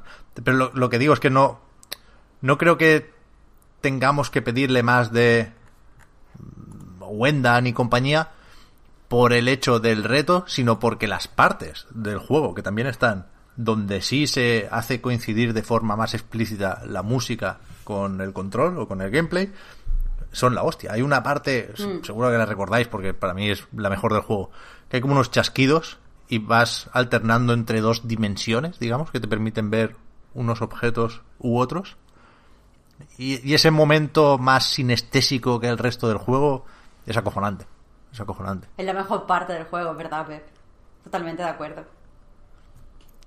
Hay que, hay que jugar a Sayonara Wild Hearts. Yo lo, lo jugué en el iPad con un mando, porque por poder se puede jugar hasta en el móvil con la pantalla táctil, pero creo que eh, se pierde algo en el control ahí. Y, y me, lo, me lo acabé comprando físico en PlayStation 4. No sé si en Fangamer o en I Am 8-Bit o algo de estos. Pero me tiene que llegar y quiero esa carátula y quiero ese juego y quiero en- enmarcarlo, vaya. Hostia, a mí me tiene que llegar la banda sonora, tú. Sí. Sí. ¿Te la has comprado en, en vinilo? Sí. Qué pasada, tío. No es mala compra esa, ¿eh? ¿Qué No, va? no, no, no. Ni me acordaba ya. es, lo, es lo mejor, es lo mejor, sí, sí. Simogo es top, 100%.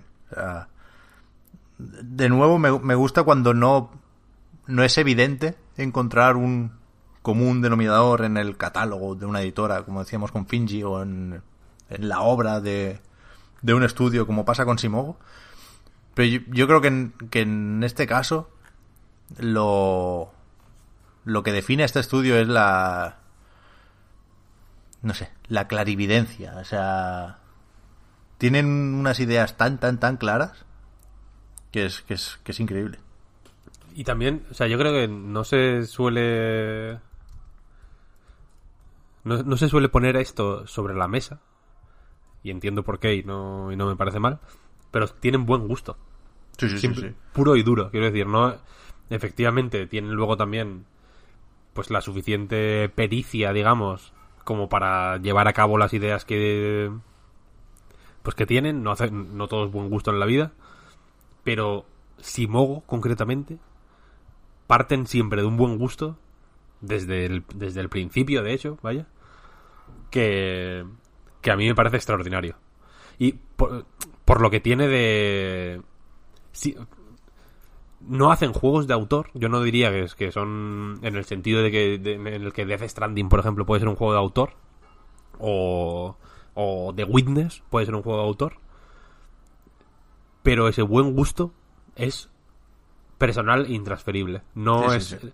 igual que entiendo que cuando dices que una película o un juego o lo que sea es de autor, te refieres a que no- a, que no se puede imitar de alguna manera, ¿no? O, o a que la parte de, de autor lo distingue de una forma muy clara del resto, digamos.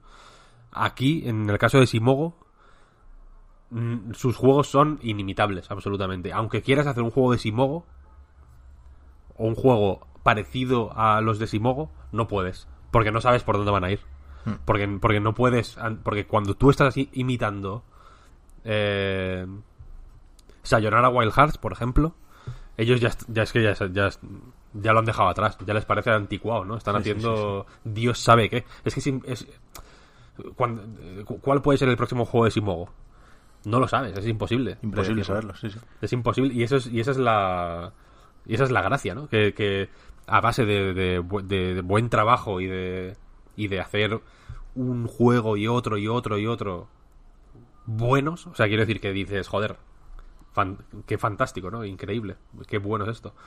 Eh, han, han conseguido que su principal valor sea la confianza.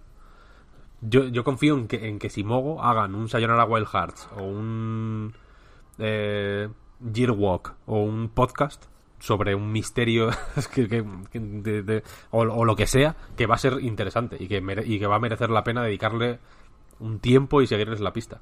Y eso, y, o sea, y eso me parece complicado de decir de, de nadie, en realidad, ¿sabes?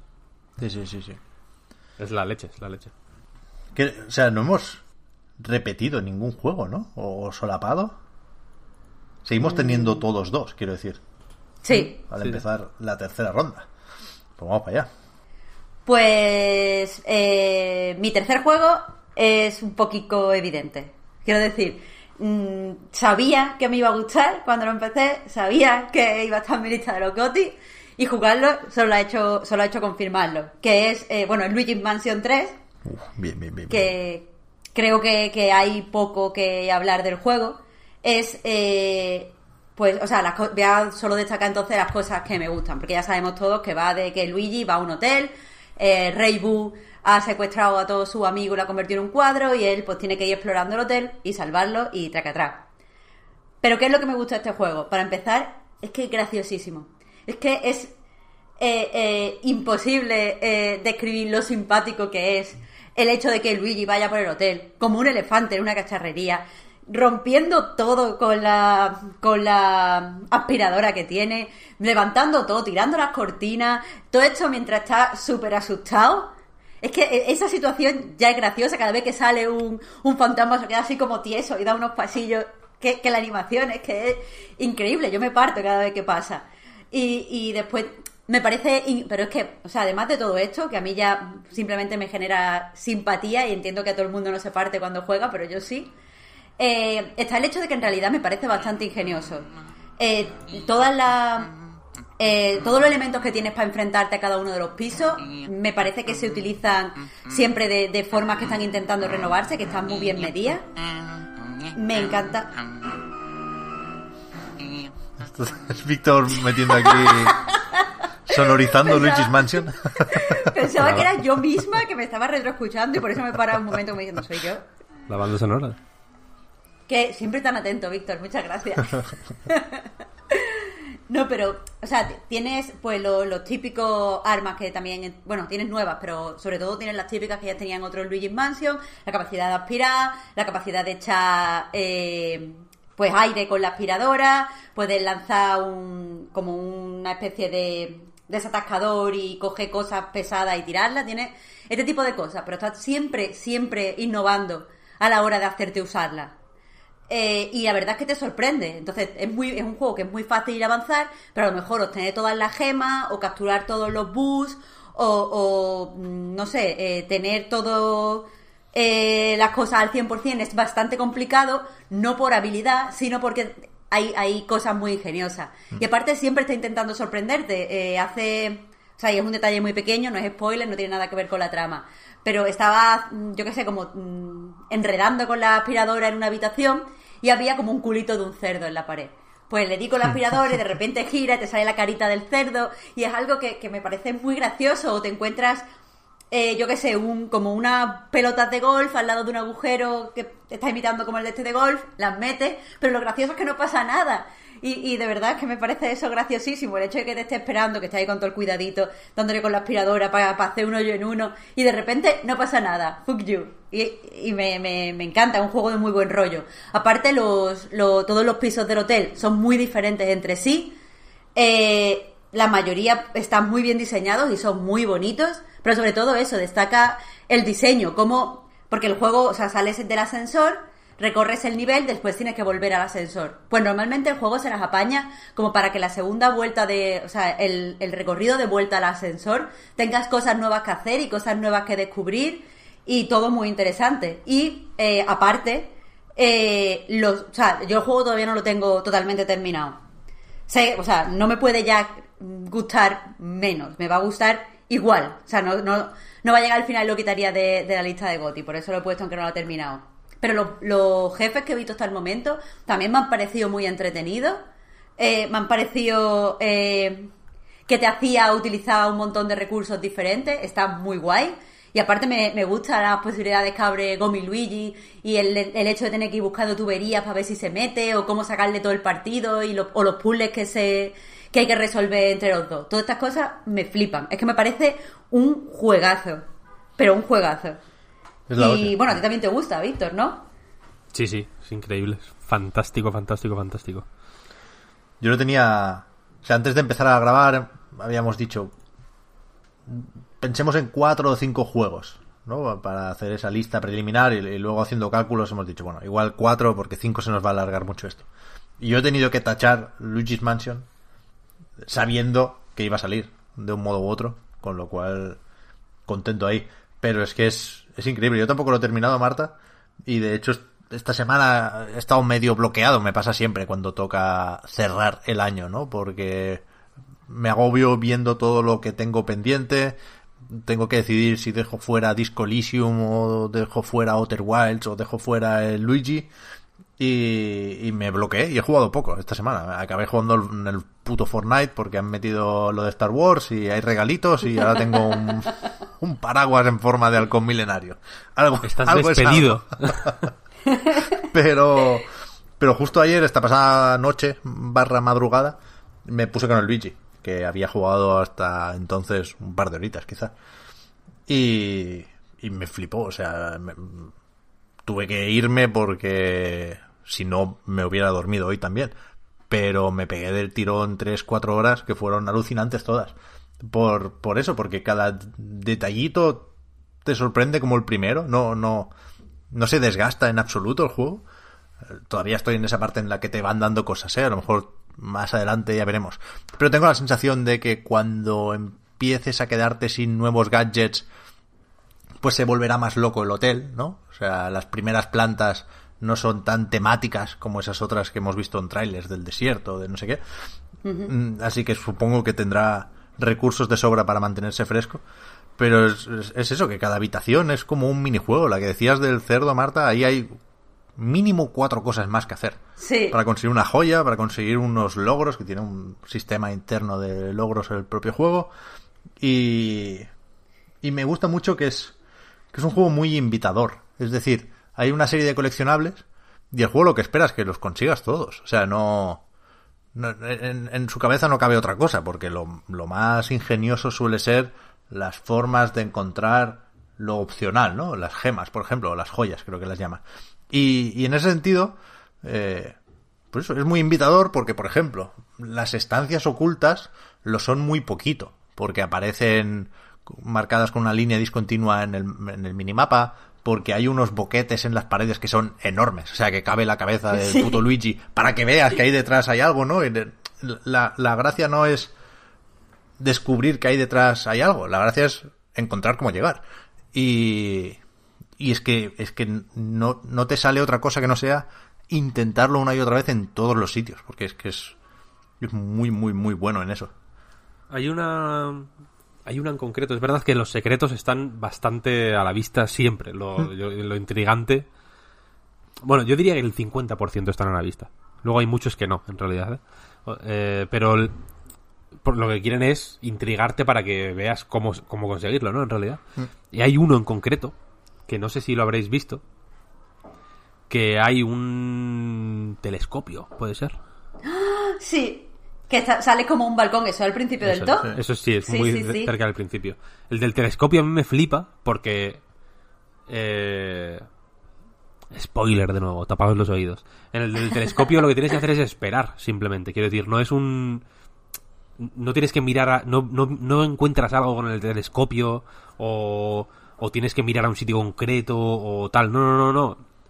Es esperar. Es mi- eh, mirar el suficiente tiempo. Yo entiendo que de forma más o menos natural, pues vas buscando qué cojones hay en el telescopio, eh, qué hay en el fondo de un objeto interactivo, digamos, pues piensas, ¿qué, qué coño es esto, no? ¿Qué, qué tengo que mirar aquí si no se ve nada en realidad, no? Se ve como un bosque y la luna y poco más, ¿no? Pero si estás el suficiente tiempo mirando, de pronto un fantasma te, te mete un susto. Sí. Y es maravilloso, porque momentos como ese, no, no como ese en el sentido de que esperes y te meten un susto, sino que creas que hay que hacer algo, pero en realidad es otra cosa y el juego, eh, digamos que eh, se anticipa a tu curiosidad, mm, lanzándote la sorpresa a la cara. Es ocurre durante todo el juego. O sea, es un juego que, que va de eso, básicamente, ¿no? De, de, de prever lo que vas a hacer y sorprenderte de alguna manera que no esperabas. Y es. Pero no es solo eso, y la forma, genial.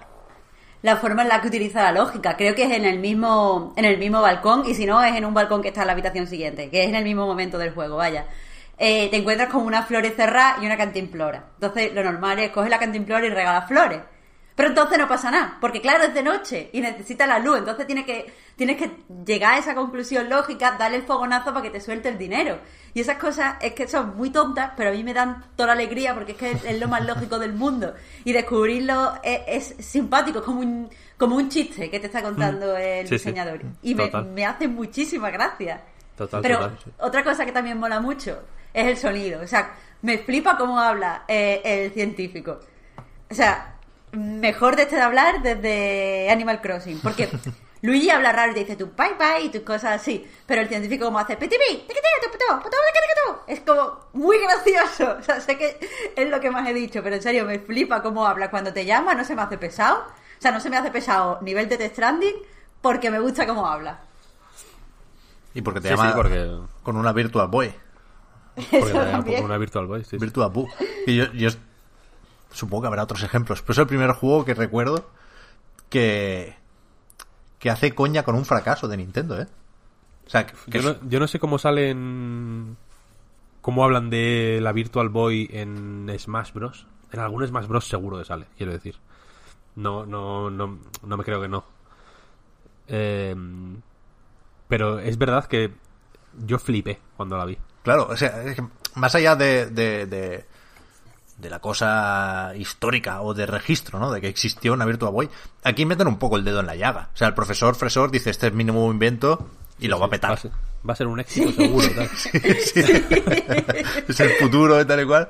Y, y, joder, o sea, que es de nuevo Luigi siendo posmoderno en esto también. Es que Luigi es lo mejor. Luigi como personaje. A mí me, me alegra que por fin el mundo, digamos, haya entrado en, en razón. Porque Luigi es, es increíble. A mí me da pena.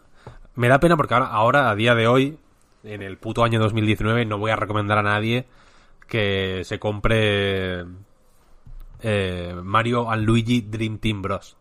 Es un juego que no se puede recomendar. Si, si en el código eh, penal no está recogido como delito recomendar este juego, mm, estamos a esto de que se cree jurisprudencia. Quiero decir, si lo recomiendo yo, automáticamente me denuncian. Pero en ese juego se explora el- el- la, personalidad de Luigi de una manera alucinante, realmente. Yo flipé con ese juego. No, no sé si os lo comentarían en, en su día, vaya, pero la, la, la manera en la que se explora la psique de Luigi, de hecho una parte del juego va dentro de la cabeza de Luigi, vaya, eh, es alucinante. Es alucinante. A mí es juego que me dio, que me hizo sentir cosas. Yo, Death Stranding no lo ha conseguido.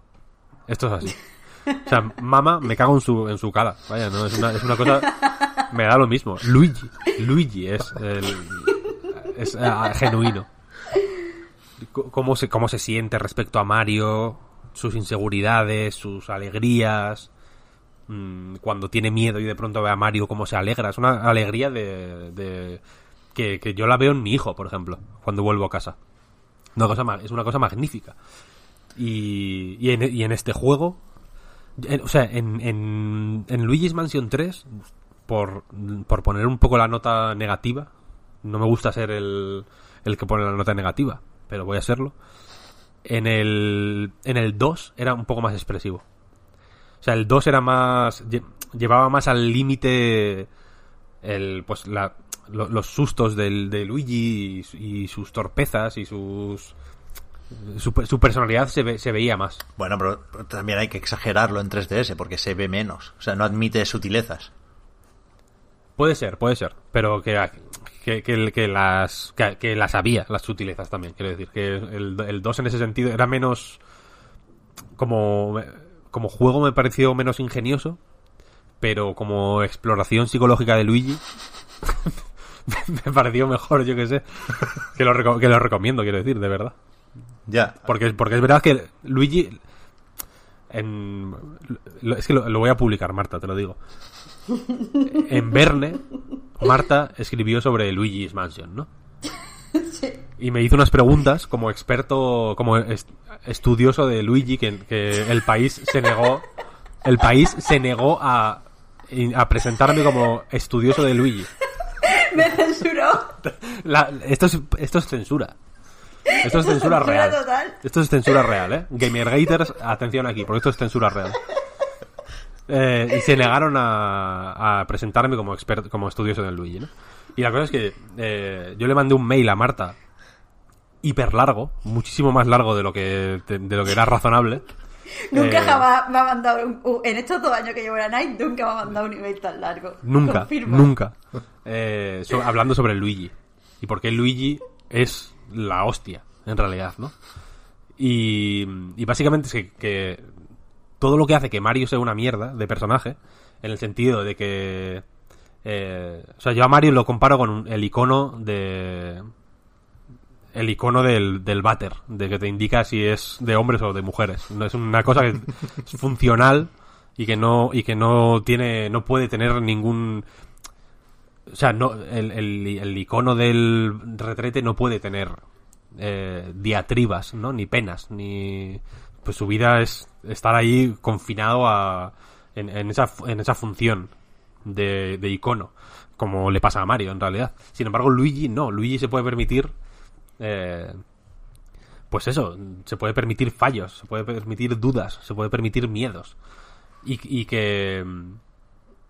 Y de, y de hecho, probablemente sea Luigi's Mansion, el original, el, primer juego en el que esto se ve eh, pues de una forma explícita, ¿no? Porque lo que hace que Luigi's Mansion sea tan especial es que. Es que no es un juego, no es un plataformas, no es un juego de aventuras, no es un juego de exploración, no es un juego de lo, sobre el, lo- el miedo de Luigi. Y eso me parece alucinante, el miedo y la curiosidad de Luigi. Son sensaciones, son, em- es un juego de emociones muy puras. Y Luigi's Mansion 3, eh, creo que más que el 2, el 2 exploraba muchísimo más eh, la, la parte psicológica de Luigi, y lo digo, y no lo digo en broma, ¿eh? lo digo totalmente en serio, esto es, re- esto es cierto.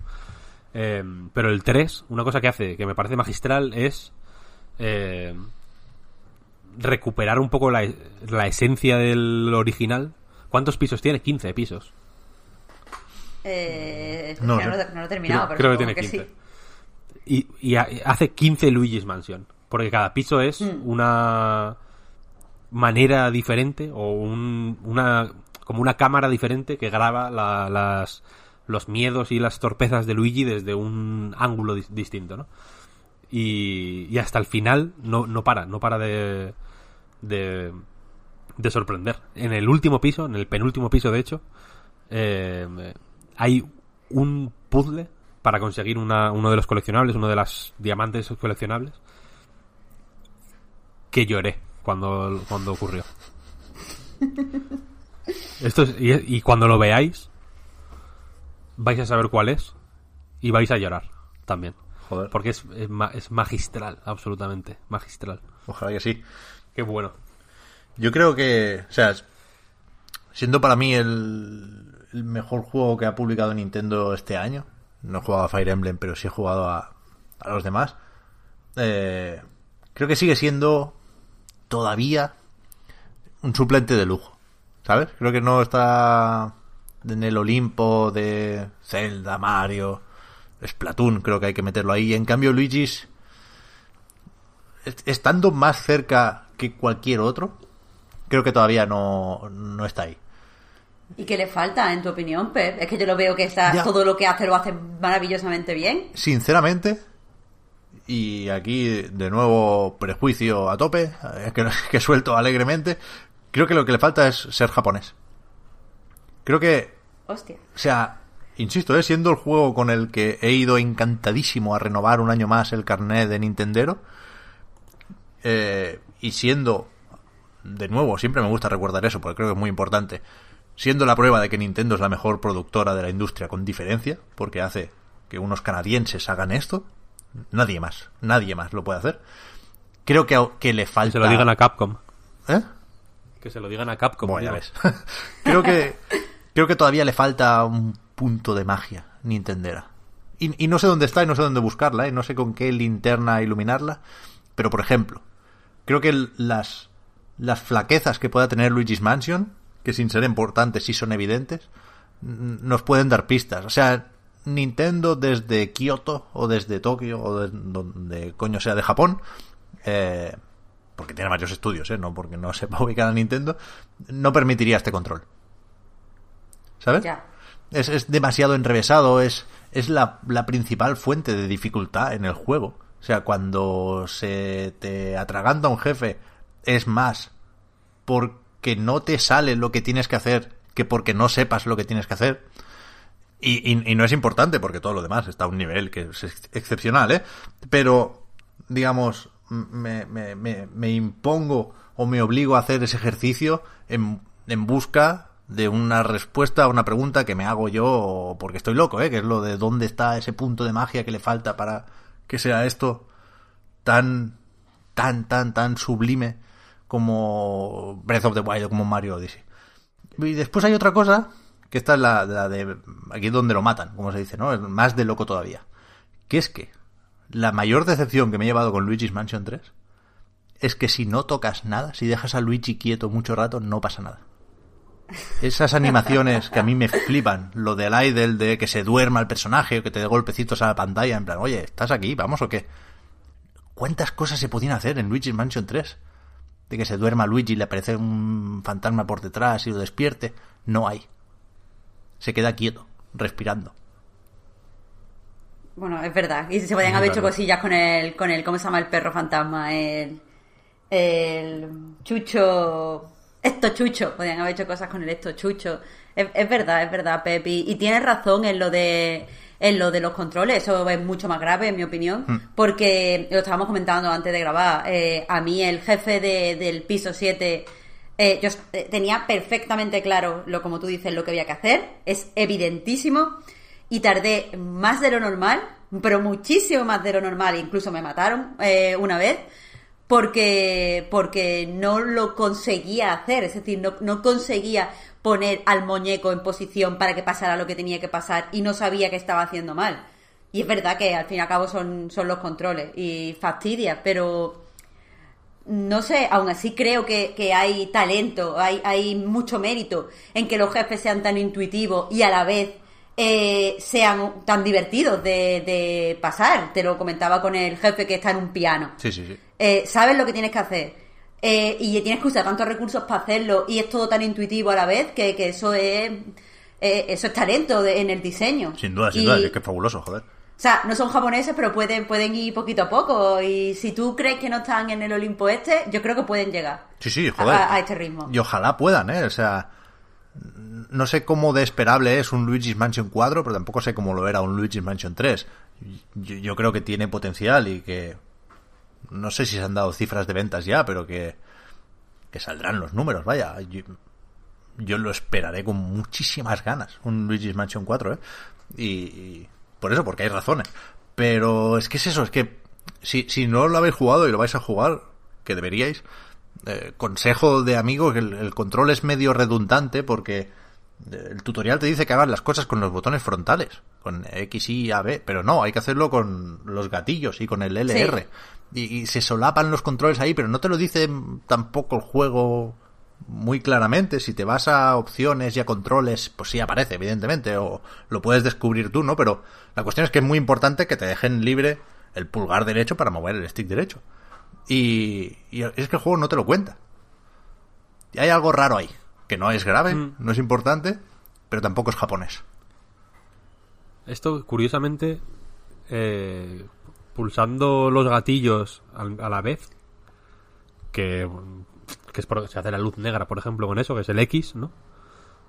Eh, No, si, si pulsa los gatillos a la vez, ¿no salta el Luigi? Sí, los, los bumpers, es con LR. Ah, lo que dice va, va, Vale, vale, perdona, perdona. el LR es X. Quiero decir, si se puede interactuar con las cosas pulsando LR a la vez también. Sí, ¿Sabes? Como que lo- como que la consola lo, lo, lo recibe como X. Sí. eh, No como la combinación del LR. sí, es una cosa como de plugin, que no, ¿sabes? Sí, sí, sí, sí, sí. De, De mod. Del programa este Joy to no sé qué, del, del PC. sí, sí, sí. Joy to Win. Pero vamos, joder, hay que jugar O sea, yo creo, eh, fíjate lo que te voy a decir, que yo creo que justo lo que lo que le haría falta es ser menos japonés, ¿Qué va? de hecho. Porque el, o sea, si tuvieran espacio para hacer alguna cosita fuera de lo que del, del, del dictado japonés, igual habría sido un, un, un poco más original. Sobre todo el final, por ejemplo, mm, lo veo demasiado pegado a Luigi's Mansion. Creo que le, que le hace falta desmelenarse un poquito más a veces. Pero bueno, que, que ahora Nintendo se desmelena, tío, que vienen los jóvenes. Mira el Splatoon. Es que yo cuando digo lo de japonés no pienso en eh, A Link to the Past, ¿eh? Pienso en Splatoon 3. O en el, mira, en, en el DLC de Splatoon, en el del metro. ¿Cómo se llamaba ese? el Octoexpansión. octoexpansión. O sea, obligatorio total jugar a ese juego para entender a qué me refiero. ¿eh? El, el final Es, es verdad. de, de esa expansión es Bayonetta 3. Eso es verdad. Eso es verdad. A, a- a esa Nintendo japonesa me refiero. Pero vamos. ni- imprescindible el Luigi, ¿eh? No, no, no, no quiero ser más pesado de la cuenta porque lo has puesto tú, Marta. Pero. Para mí es el mejor juego de Switch de este año. Para todo el mundo jugarlo. Esto sí que, que lo puede disfrutar absolutamente todo el mundo. Uh, y eso iba a decir. Eh, buscando joyas ayer, Víctor, me acordé de lo que comentabas con Yoshi's Crafted World, de ese pobre streamer que con toda la ilusión del mundo se sacó el 100% y, y le regalaron absolutamente nada. La, me- la mejor. Lo, lo mejor. Si, si hiciéramos un top 3 de lo mejor de YouTube de, de la década, para mí ese sería el número uno, tío. 2000-2019. Sí, total, total. Eh, ¿Hay algo en Luigi's Mansion 3 por conseguir todas las joyas? Porque es que voy a conseguir todas las joyas. Es que si te lo digo. Sí hay algo, pero si te digo qué es. Ah, no, no, no, no quiero... No, pero o sea, no digas qué es. so- solo no sí o no, vaya, no, no. Sí hay, sí hay. sí Vale, hay. vale, menos mal. Vale, pues eso ya está. Eh, por conseguir todas las joyas y por conseguir todas las monedas. Que, que no. os- O sea, las monedas son finitas. No, no hay monedas infinitas. Sí. Hay un número limitado de monedas. Pero hay un número concreto. tío. Pero si están todo el rato desapareciendo y, Cuando des- y te dan moneda a lo mejor por, por derribar una, una cortina. Y si esa Correcto. moneda desaparece, tienes que volver a derribar esa cortina y si la cortina no aparece, ya has perdido la oportunidad. Aparece la cortina, no te preocupes que aparece. Hay que pillar todas las monedas. Si te fijas en. eh, si vais a las opciones, veréis que hay un. En las estadísticas, digamos, hay. mm, X monedas de mm, 500.000 o las que sea. Hay una cantidad absolutamente bárbara de monedas. Sí, sí. Hostias. Habrá que todo, hacerlo, ¿eh? todo, Madre mía, porque yo hay ratas que no las he matado. todo lo que hay, las ratas, todas. Marta. Bueno, pues ahora tengo que volver aspira a esas en putas el ratas. El. Y pillar los bus, claro. Todo. Claro, hay que O pillar sea, todos todo, los lo, todo lo que aparece en las estadísticas eh, influye. A ver si va a ser mayor que Breath of the Wild al final de esto. A ver Luego- si Víctor nos está troleando para No, volver no, a tener no. otro vídeo de YouTube mítico. No, no, es verdad, es verdad, es verdad.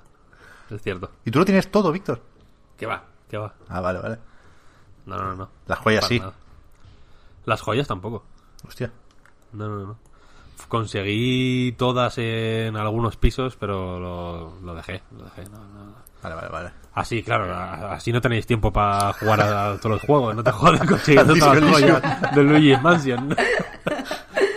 Sí que es verdad, sí. Vale, pues te Bueno, toca, pues me toca, pues mira, ya, lo has dicho tú. Disco Elysium. Uh. Es mi. voy a- mi tercer juego porque no tengo todas conmigo de que digamos cuatro. Así que voy a decir este porque. Porque hay que decir. Hombre, no fastidia, hay que decir cuatro, ¿eh? Vale, bueno, pues yo digo este ya de. Pues lo voy a decir dos veces. O sea, no, no, no, no porque estemos ver, obligados, sino decir- porque yo no puedo yo dejar fuera ninguno de los dos ya que me quedan. Claro, yo tampoco. vale, yo tengo pues que decís. decir que me queda también, ¿eh? Pues decís luego los dos seguidos. Pero es que es tarde ya y tenemos una- un horario de grabación estricto. Vale, vale, vale. vale, vale, vale. Por ello, menciono ahora Disco Elysium, que es eh, el mejor juego del año. Y no lo digo yo, sino que lo dice eh, Geoff Keighley. Y con eso me vale. No ganó mejor juego del año, ¿no? No. No. Mejor juego indie. Ganó mejor indie. Bueno, da igual, pero Que ganó. eso me parece también de vergüenza. Bueno, eso es otro debate. Eso es otro debate. Es otro debate. Eh, pero ganó, fue el juego que más premios ganó en los Game Awards, sorprendentemente. El gran triunfador. el gran triunfador. y efectivamente, vergonzoso que no ganara mejor juego del año. Porque no es el mejor juego del año, sino que es el mejor juego de la década. Hostia. ¡Uh! No, y no, eh. No digo más. Que yo no acabo de empezar, tío, a tope, Víctor. La cosa es que es un RPG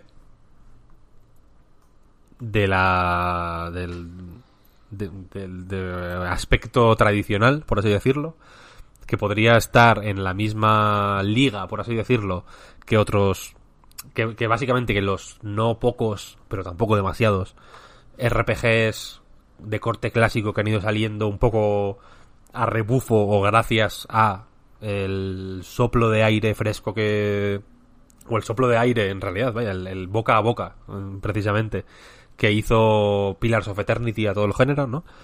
Eh, y la cosa es que Disco Elysium, mm, debajo de este aspecto de RPG más o menos tradicional, es decir, fondos pintados con eh, personajes en 3D, perspectiva isométrica o cenital o desde arriba, vaya, eh, mucho diálogo, etcétera, etcétera. eh, lo que esconde es el juego más tocho que ha habido en la puta vida. en el sentido de que no es... retira, digamos, todo lo que... todas las convenciones que hacen falta, entre comillas, en un RPG, pero que quizá no son tan óptimas para contar todas las historias que se pueden contar con un RPG en realidad. Por ejemplo, eh, no está inspirado en ningún Dungeons and Dragons, ni ningún entorno de fantasía. No es, no es un mundo fantástico, aunque haya sitio para lo so- sobrenatural y lo paranormal y, lo que haga falta, pero en su- en- esencialmente es una historia eh, de corte más o menos realista, en tanto que lo que ocurre son peleas de poder y luchas eh, entre grupos de influencia y una investigación policial que podría ser del- de, nuestro mundo, vaya. Eh, elimina el combate. No hay combate como tal. No, no te equipas pistolas, o no te equipas porras, o no te equipas armaduras. eh, sino que todo se hace a través de conversaciones.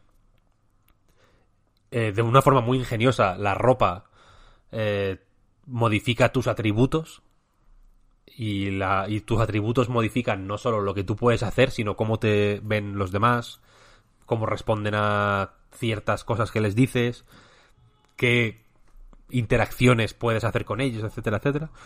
Eh, y en ese sentido, en última instancia, yo creo que lo que, hace Disco Elysium es eh, fundir un poco o, o confundir precisamente la línea que hay entre el RPG, entre la parte más rolera del, de los RPG, o sea, entre la parte más cercana igual a lo que hace Plan Escape Torment, como RPG occidental, eh, súper prestigioso por estar muy bien escrito y por hacer mucho énfasis en el roleo, precisamente, o sea, en el, en el adoptar un, un rol en el mundo del juego y las visual novels, porque en última instancia igual es más una visual novel que un RPG. Y por eso es y eso es lo que hace que sea uno de los mejores juegos posibles.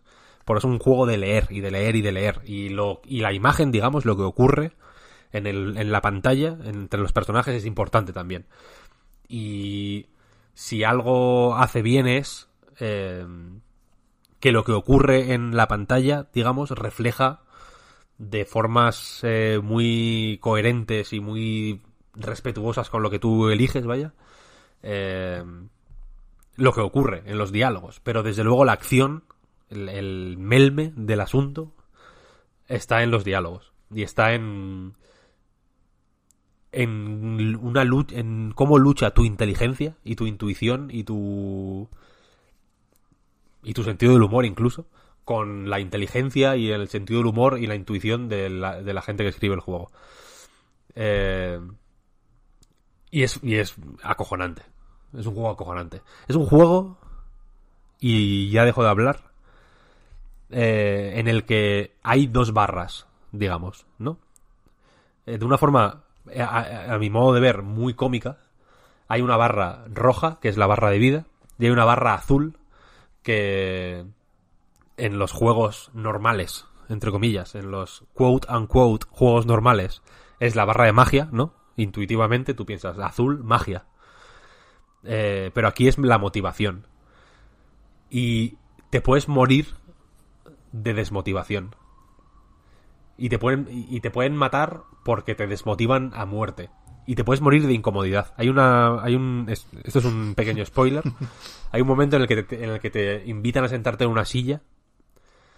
Eh, que es una invitación eh, a sentarte en la silla, que es en realidad una lucha de poder, en realidad. eh, porque tú quieres mantenerte de pie para imponer tu presencia sobre la persona con la que vas a hablar, pero te insisten mucho en que te sientes. Y tú no quieres sentarte tampoco porque la silla parece incómoda de cojones. Y si aceptas sentarte, a medida que la conversación avanza, te vas desmotivando de lo incómodo que estás y te puedes morir de incomodidad de estar sentado en esa puta silla.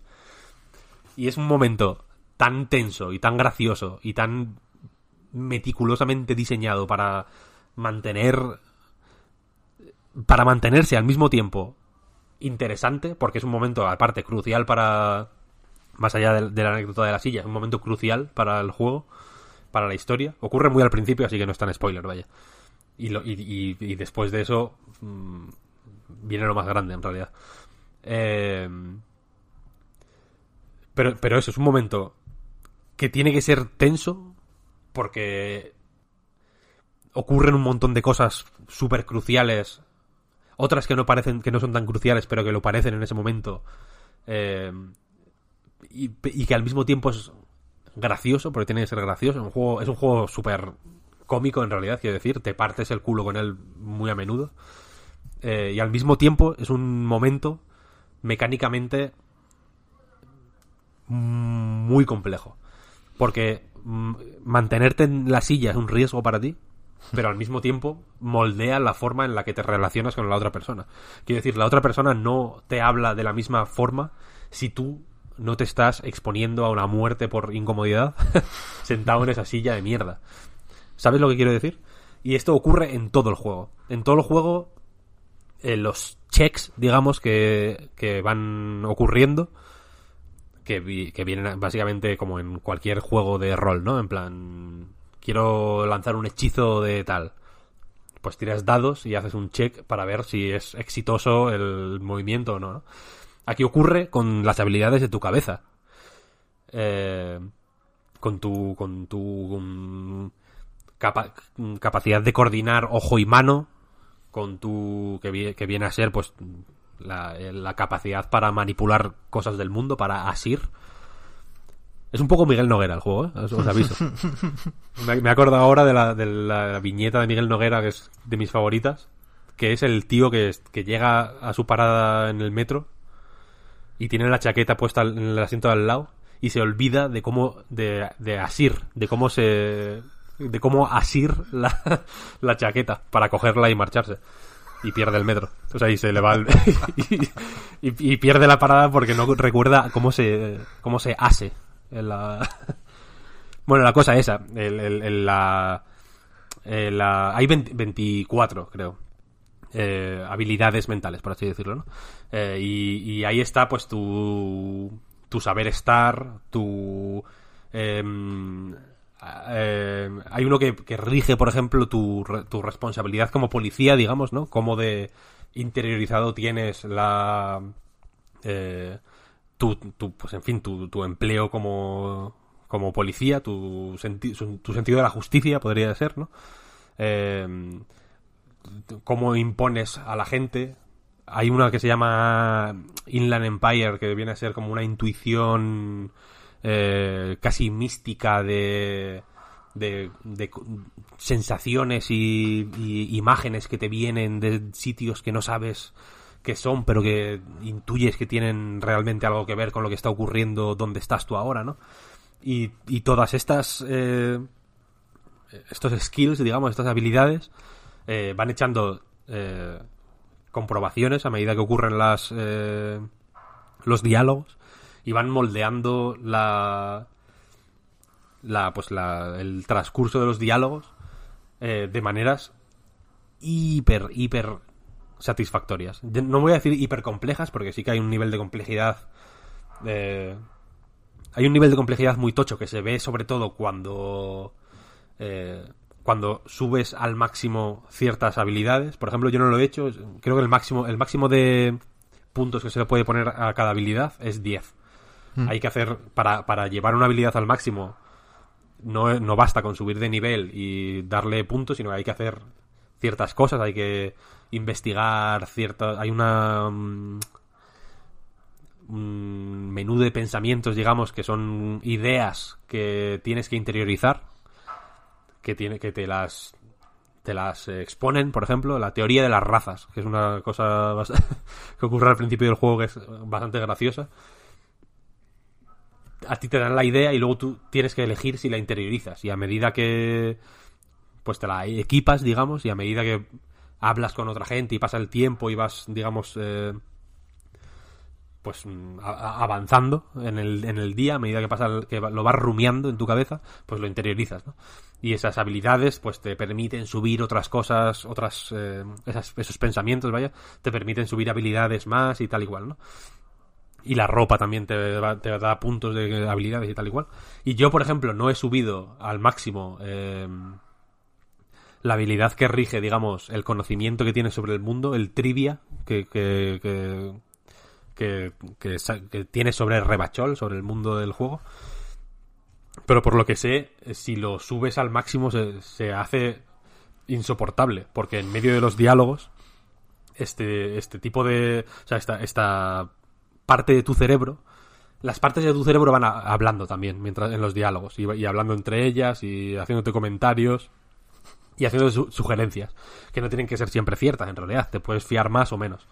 Eh, pues la- esta que rige, digamos, el conocimiento mm, de, de- la- ¿cómo se llama? La cultura gen- general que tienes de Rebachol, eh, si lo subes al máximo, por lo visto se vuelve eh, asfixiante, porque de, de cada cosa de- que miras te cuenta su lore, digamos.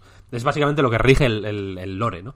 Y hay veces que, por ejemplo, al principio del juego, creo que ahí hay un check de eso, hay una estatua de de un, del antiguo rey de Rebachol eh, que es un check que puedes hacer o no eh, de, de esta habilidad, ¿no? Y si lo aciertas, pues te cuenta, pues, eh, este tío, tal, su historia, cómo subió al poder, cómo la, revolución eh, le, básicamente eh, un, grupo revolucionario le asaltó el palacio y le cortó la cabeza, tal. Pero eso ocurre con todo. O sea, todo el mundo, todo lo que hay en el juego tiene un lore detrás que en las condiciones adecuadas se puede extraer utilizando la- tus habilidades mentales, por así decirlo. Eh, entonces es increíblemente complejo porque tienen que tener en cuenta el juego una, serie- una cantidad de cosas acojonante realmente, pero al mismo tiempo lo lo, pre- lo presenta de una forma tan natural y tan milagrosamente bien medida. Yo creo que hay una parte en este juego de milagro y de suerte. Eh, que, que, por ejemplo, eh, la manera en que tus pensamientos te hablan y cómo afectan a la manera en que navegas el mundo y por ejemplo, que cuando, cuando te acercas a ciertos sitios, por ejemplo, encima de la cabeza te aparece como un halo con puntitos de colores. Y cada puntito de color es una, un tipo de, de skill, digamos. Y cuando aparece como con una flechita, es que, que, te, que te quieren hablar, digamos, la cabeza. Y, y eso que te lo enseñan con un micro tutorial al principio del juego, súper sencillo, luego se desarrolla de una forma tan natural que, que yo ahora lo echo de menos en el resto de juegos. O sea, estoy jugando a cosas y, y digo, joder, ¿qué pensará este personaje? Y, y- y cuando, y cuando el personaje me dice lo que piensa, ¿por qué me lo dice de esta forma tan chusca? Y tan, y, y tan tonta. O hablando él solo. "Eh, Creo que tal. es- eres tonto. ¿Por qué estás hablando solo? Es, es ridículo.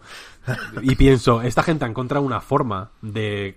eh, de caracterizar a todos los personajes psicológicamente tan perfecta y tan fuerte y tan acojonante que, es, que me parecería de verdad una oportunidad perdida y un y, y- y una decepción franca que que la industria del videojuego en general no lo, no lo tuviera en cuenta que se puede hacer esto no que no que no todo es eh, que los personajes hablen solos y digan tonterías no tengo balas. Cuando, ahora, ahora el resto de juegos me parecen estúpidos. O sea, es que es una cosa que, que, que, joder, escuchando Checkpoint, el programa de Paula García y Álvaro Arbonés, no me acuerdo de qué juego... Ah, de... Claro, es que aparte, el Outer Worlds tuvo la mala suerte de salir justo después. Y en el programa dedicado a Outer Worlds de Checkpoint, le ponían muchos fallos y cada dos por tres decían, es que, joder, es que venimos de jugar al Disco Elysium, tal, no sé qué, no sé cuál. Y es que a mí me pasa exactamente eso. Y no solo con el Outer Worlds, me pasa con todos los juegos. Eh, Ahora hay, hay muchas eh, cosas que antes pensaba, bueno, es que no hay otra forma de hacerlo, ¿no? Mm, Es una convención, pero bueno, entiendo por, entiendo por qué se usa, entiendo que no hay otra forma de hacerlo, tal. Hay otra forma de hacerlo. Y en este juego están todas. Joder, bien, bien. A mí me, me, me, me alucina de todo esto que cada vez que te escucho hablar o te leo eh, hablar sobre este juego, eh, me lo imagino distinto. O sea, todavía no tiene forma del todo en mi cabeza. También he visto vídeos, he visto cosillas, ¿eh? Pero ahora mismo me parece un juego sobre el meme del cerebro galáctico.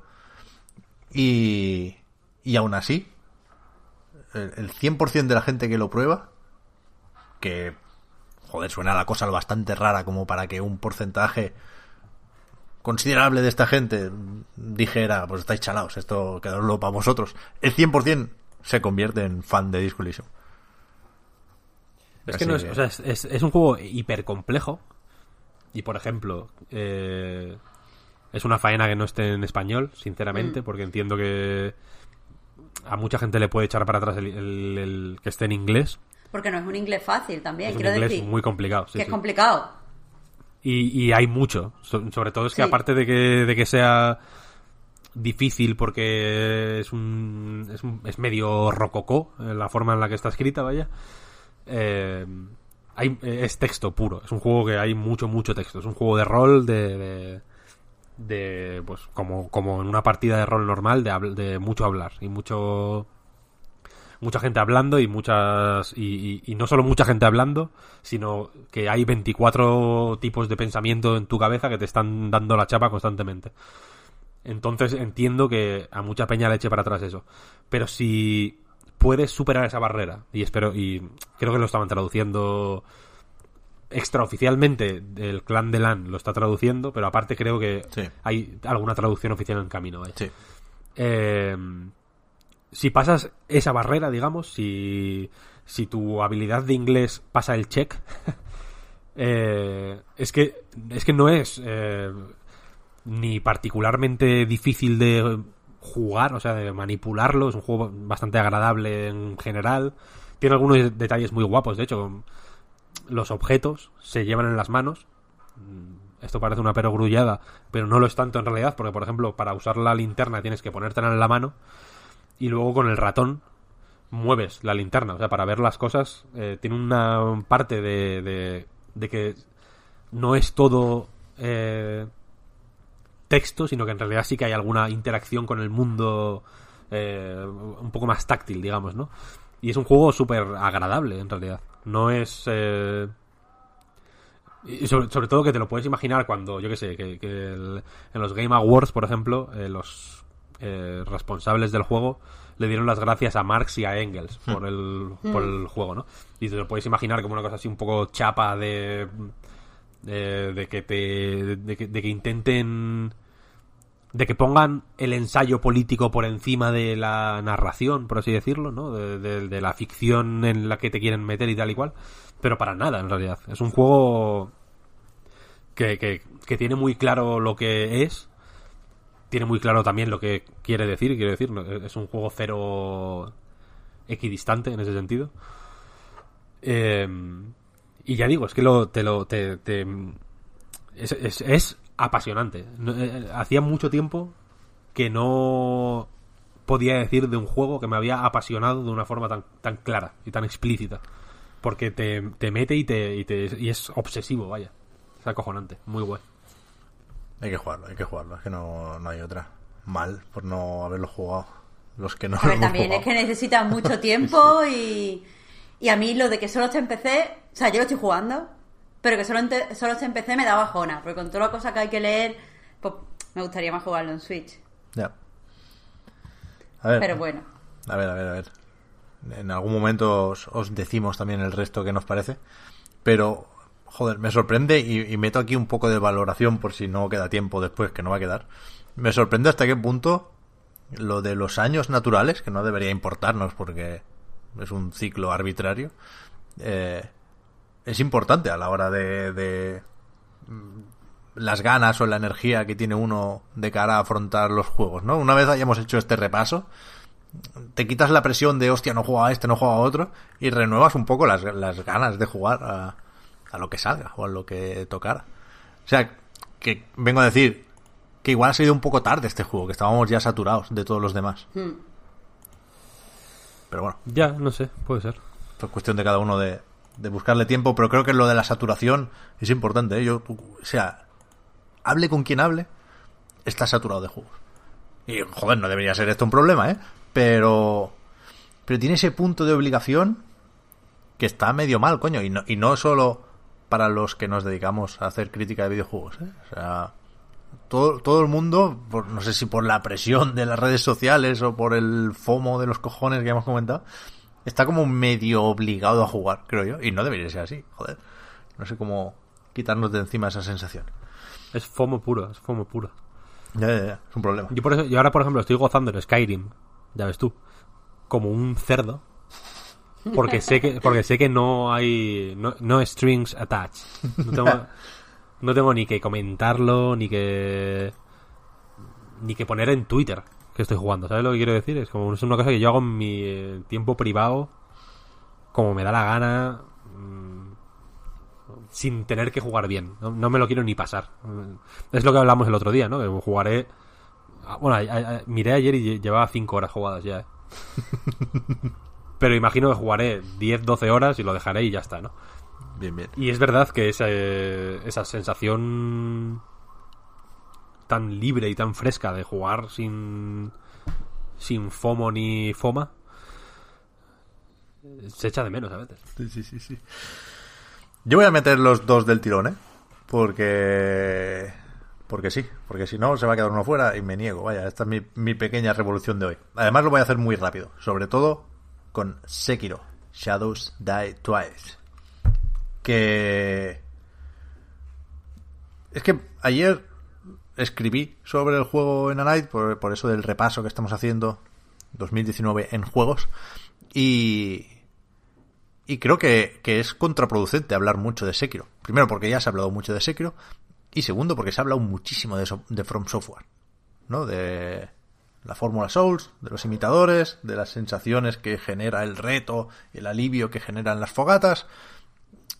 Y, y, a mí me gusta Sekiro por cómo empequeñece todo eso. O sea, yo lo metería en el saco de los Souls porque las sensaciones son esas, ¿no? En general, te das cabezazos contra una pared hasta que la rompes y eres feliz. Pero. Pero el juego sabe quitarle importancia a eso porque sabe dársela a otra cosa, que es la katana, que es el espadazo, que es algo tan sencillo y tan inalterable como eso, ¿no? La. Tiene, tiene un, un punto ahí de diseño por sustracción del timico en el sentido de romper las convenciones en cuanto a inventario, en cuanto a atributos, en cuanto a variedad, y decir, es que yo voy a hacer lo que comentaba de Resident Evil de la profundidad, ¿no? Yo voy a, mirar hasta dónde se puede llegar con una katana. Hay matices si nos ponemos con los spoilers, pero en general es un juego de tu katana. Y, y es alucinante hasta qué punto eh, From Software, que se venía celebrando más por las dinámicas que por las mecánicas, es decir, por, por, por esas sensaciones, por ese conjunto de cosas que por lo concreto, a qué te dice, no, no, es que si me pongo con lo concreto os vais a cagar igual. Y, y a mí eso me ha dado los momentos más intensos que he tenido jugando en 2019. O sea, con el parry, con el intercambio de espadazos, está tan trabajado. E- e- Ese trozo tan pequeñito del juego que al final acaba siendo el más importante. Por encima de las fogatas, de las almas y de todo lo que cansinos de los cojones lleváis copiando cuatro años. Me da igual todo eso. Os, lo dejo para vosotros. Yo ya, yo ya estoy a otra cosa. ¿Sabes? Que el Miyazaki haga eso y luego ya vendrá con el Elden Ring a, contentar a los fans de nuevo, ¿eh? Pero que el Miyazaki diga la seña de identidad de mi juego puede ser cualquier cosa porque soy y somos así de buenos es algo que a mí me, me infla, tío. O sea, yo juego para esto. Y, y Sekiro lo hace increíble. Insisto, ¿eh? el diseño de niveles es bueno, lo de abrir puertas para conectar atajos es mucho más que funcional, pero que lo definitorio sea la katana, y solo la katana. El brazo prostético está bien para añadir un- una serie de variedad en los enemigos que es que es casi obligada, ¿no? Que no estamos preparados o, o, o Sekiro no va de eso. No, no hace falta despojar el juego de tantas cosas como lo haríamos en un Ico, ¿no? No, eso ya está hecho, esto es otra cosa. Pero sí hay algo de esa filosofía, sí hay algo de ese reparto de pesos que a mí me vuelve loco y y que el foco esté tan tan tan tan puesto en un único elemento y que explorar ese elemento te permita hablar de diseño de juegos de una forma tan expresiva. O sea, a mí me recuerda a Max Payne 3. Yo soy firme defensor de Max Payne 3, con sus cositas, porque ya lo he dicho alguna vez, me parece como un tratado sobre el disparo en videojuegos, ¿no? Me parece una tesis, Max Payne 3. Todo lo demás es mierda. Es un juego sobre lo que se produce cuando aprietas un gatillo en un videojuego. Y esto es lo mismo con el espadazo. Y es sublime, sublime. Sí, sí, ¿Y estoy de acuerdo. lo tenías en la lista, Víctor? No, no, no. Ni falta, ni falta que hace, ¿no? Hay que hablar de Sekiro. Yo me alegré cuando ganó en los Game Awards. O sea, yo creo que yo creo que no hace a, a mí me parece que la mayor virtud del juego es que es normal. O sea, es ratificar que que esto es lo normal para Miyazaki. ¿Sabes? Y cuando que cuando es extraordinario te, te cagas. Sí, sí, sí, sí. Porque Blood- Bloodborne, por ejemplo, me parece mejor. Sí, a mí también. Eh, y Bloodborne es una cosa que ocurre una vez cada 500 años. Es un- como una cosa milagrosa, ¿no? En realidad. Que, que, se- que pueden hacer este juego con una ah, tan rotundo, sobre todo a nivel conceptual. Y como pues como quien hace con, con Activision además, ¿no? En plan, bueno, como quien, como quien hace el Transformers.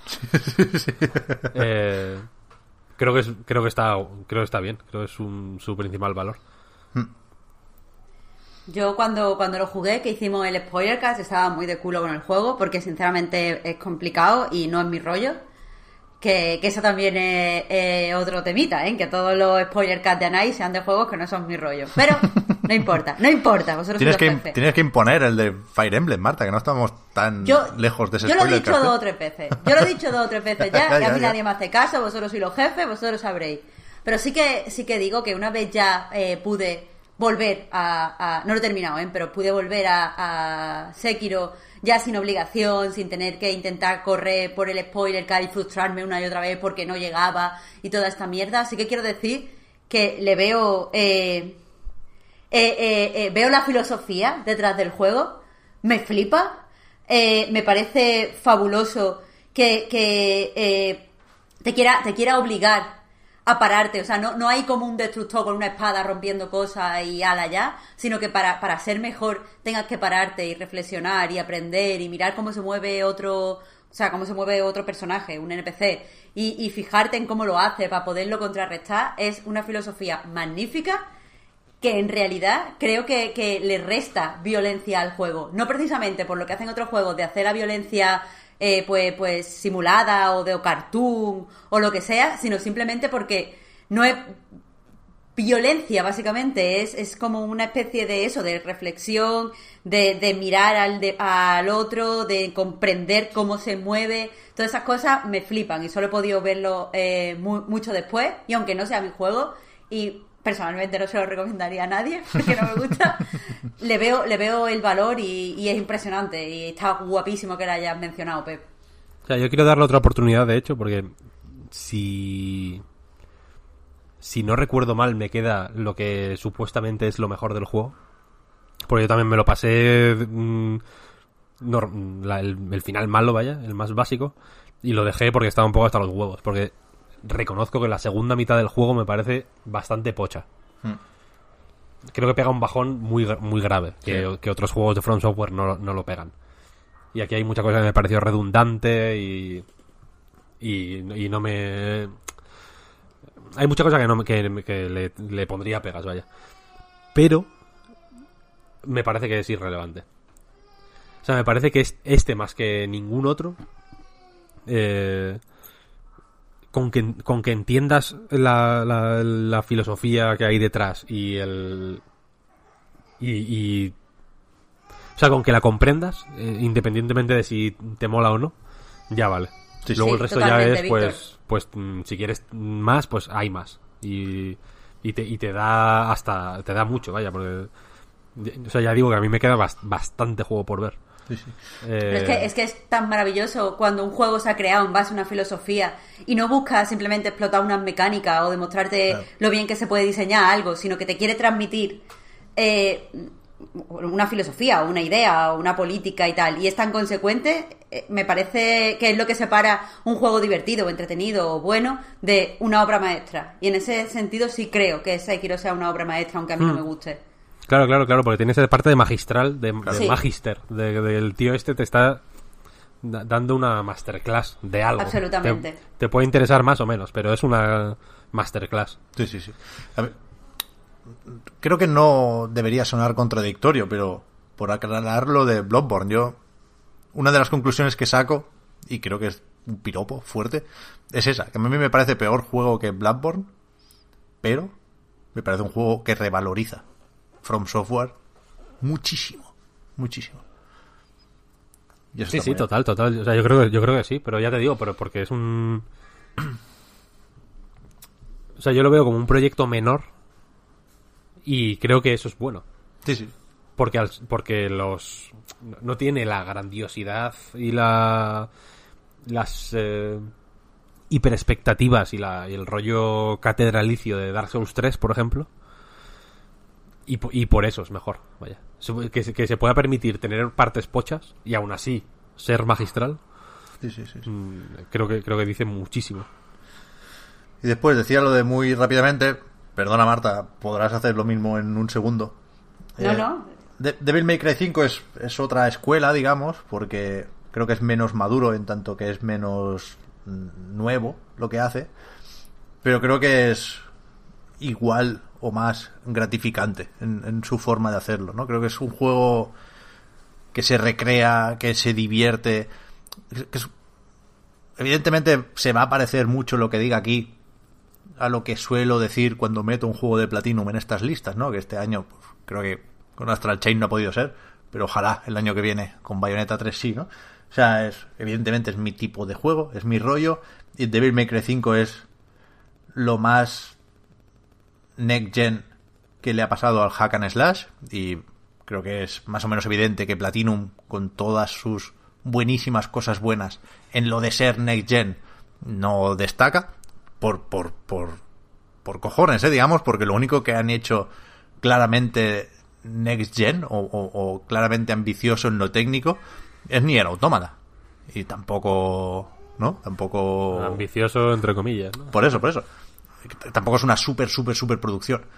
Y que Devil May Cry 5 pueda ser esa superproducción tan de género, tan clásica y tan de tenerlo todo, de no renunciar a nada, a mí me tranquiliza, me reconforta, o sea, me, me permite descansar. Sabéis que yo estoy obsesionado con la posibilidad de que desaparezcan ciertos tipos de juegos, ¿no? Que, que se extingan géneros, creo que es algo que, que ha pasado y que puede pasar. Y, alejar esa amenaza, a mí es algo que me, que me tranquiliza un montón y que, me, puede, vaya, o sea, hay una conexión, eh, un compadreo con, con en este caso, que a mí me puede. Y este juego es, el, el juego que más hecho a medida he sentido este año.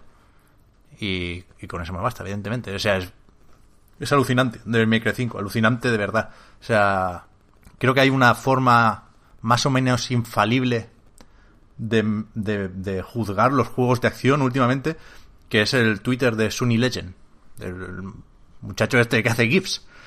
Y, y tanto Sekiro como sobre todo, porque es todavía más espectacular, Devil May Cry 5. O sea, son, son un puto poema. Sus GIFs son increíbles. Y, y que cada milímetro del juego, mientras estás luchando, luego hay una serie de peros, sobre todo si luchas con Nero o con Dante, con V ya hay más, más peros, pero cualquier combate con Nero y con Dante, combates en los que pueden suceder miles y miles de cosas, cada milímetro de esas cosas es perfecto dentro del contexto de un juego de acción. Y me parece un juego muy, muy, muy, muy a tener en cuenta en ese sentido. Es verdad lo que dices. Es que Capcom, joder, poca broma, ¿eh? Lo, que están consiguiendo, el hecho de que para eso están... Para eso deberían servir las compañías, o las sociedades, o los grupúsculos, o las familias incluso, ¿no? Para que... O sea, el hecho de tener Resident Evil te permita desarrollar unas herramientas sin las que Devil May Cry 5 no sería Devil May Cry 5.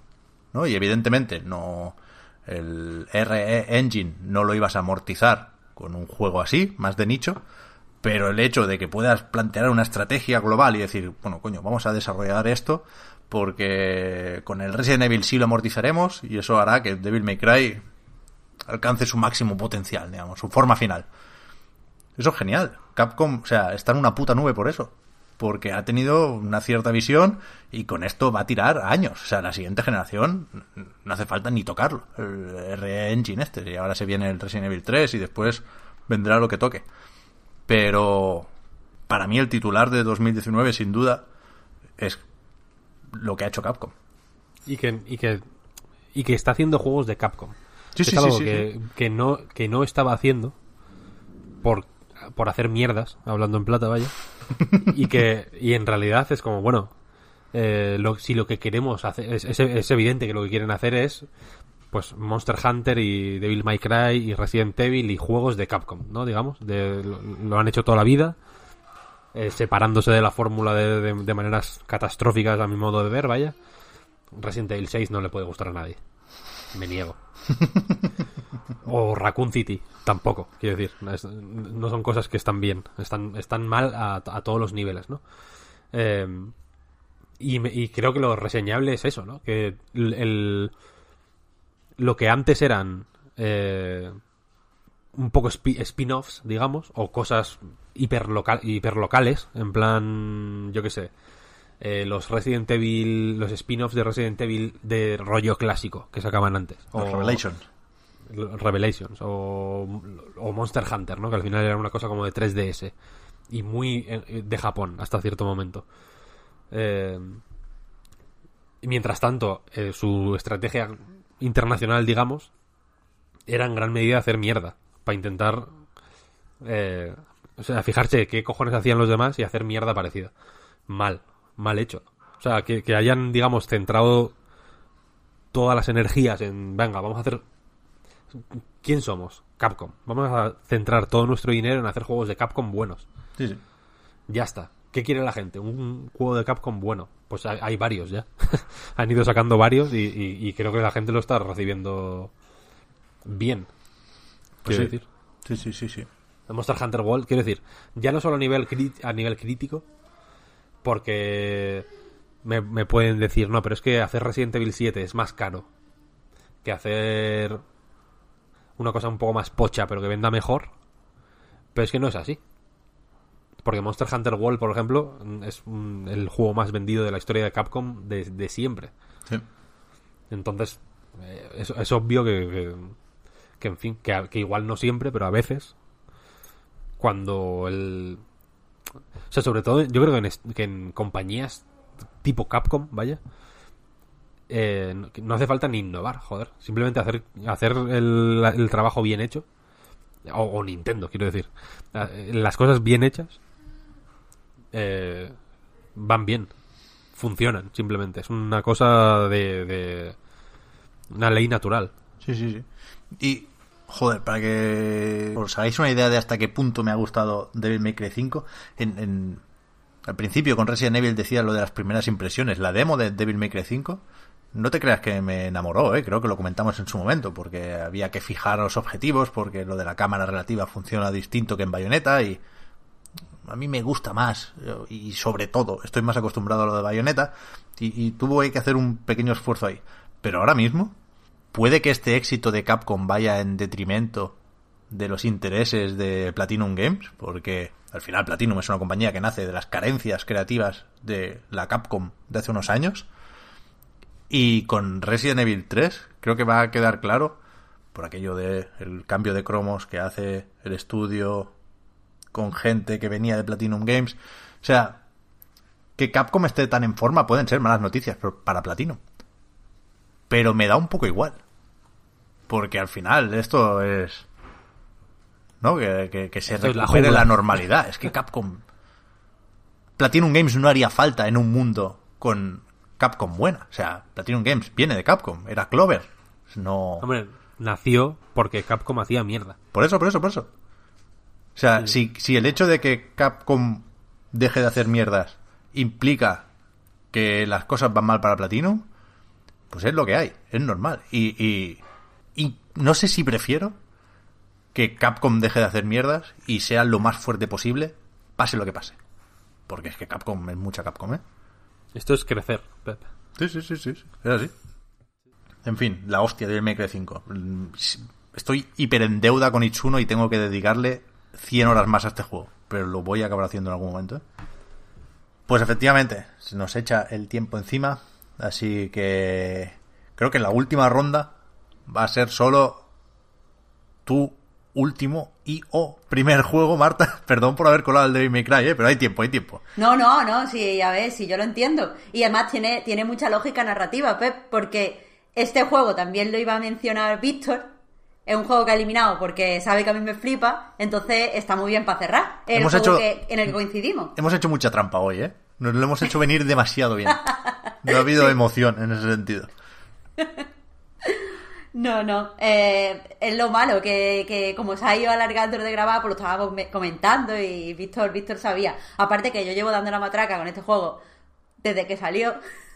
Entonces sería muy raro que me lo dejara. Y claro, y a Víctor pues también le flipa. Porque además fue el que nos analizó para pa Night. Porque hace gracia, pero todos mis juegos del GOTY lo ha analizado Víctor igual que el año pasado. Igual que el año pasado. Víctor tiene un ojo para lo que me gusta a mí.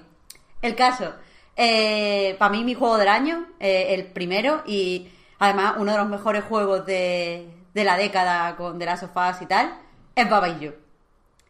Eh, que parece eh, un juego así de puzzle feote y sencillo, pero es que nada más, nada más lejos de la realidad. Y eso, o sea, demuestra que como yo lo veo no estoy sola, el hecho de que Mark Brown este año le haya dedicado el vídeo a, a como juego más innovador del 2019. Y es que es pura innovación. O sea, es pura innovación. Es un juego de puzzle donde no es tanto que tú resuelvas el puzzle, que a ver, sí, tienes que resolver una cosa y conseguir un objetivo, pero no lo haces eh, interaccionando con el entorno, sino modificando las reglas que lo rigen. Entonces, básicamente, lo que te obliga el juego es a pensar como un programador o a pensar como, o sea, un programador por el lenguaje que utiliza, me refiero, o a pensar como un diseñador de niveles. Eh, y, claro, los puzzles que salen son especialmente ingeniosos, pero eh, además me, me gusta porque son sorprendentes. Lo menciona Mark Brown, pero es que es exactamente el mismo ejemplo el que a mí me, me hizo enamorarme del juego. Estamos tan acostumbrados a que si te presentan a un personaje dentro, o sea, confinado en un escenario cerrado por paredes, no probamos esas paredes porque ya pensamos que esas paredes no se pueden traspasar.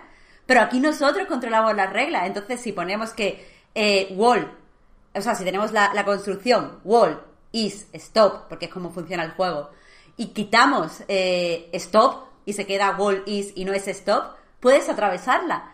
Entonces, eh, eh, Baba Is You es un juego donde, donde no hay nada escrito, donde todo, donde, entre comillas, claro, porque a fin de cuentas esto está pensado por alguien, pero te da la sensación jugando y sabe transmitirlo muy bien, que puedes hacer cualquier cosa, que tú tienes estos, estos bloquecitos con verbos y con sustantivos y con tal, y que tú mm, combinándolo puedes, puedes conseguir absolutamente todo, puedes desafiar eh, reglas que en otros juegos son inviolables. Tú ves lava y la lava siempre te quema y siempre te quema.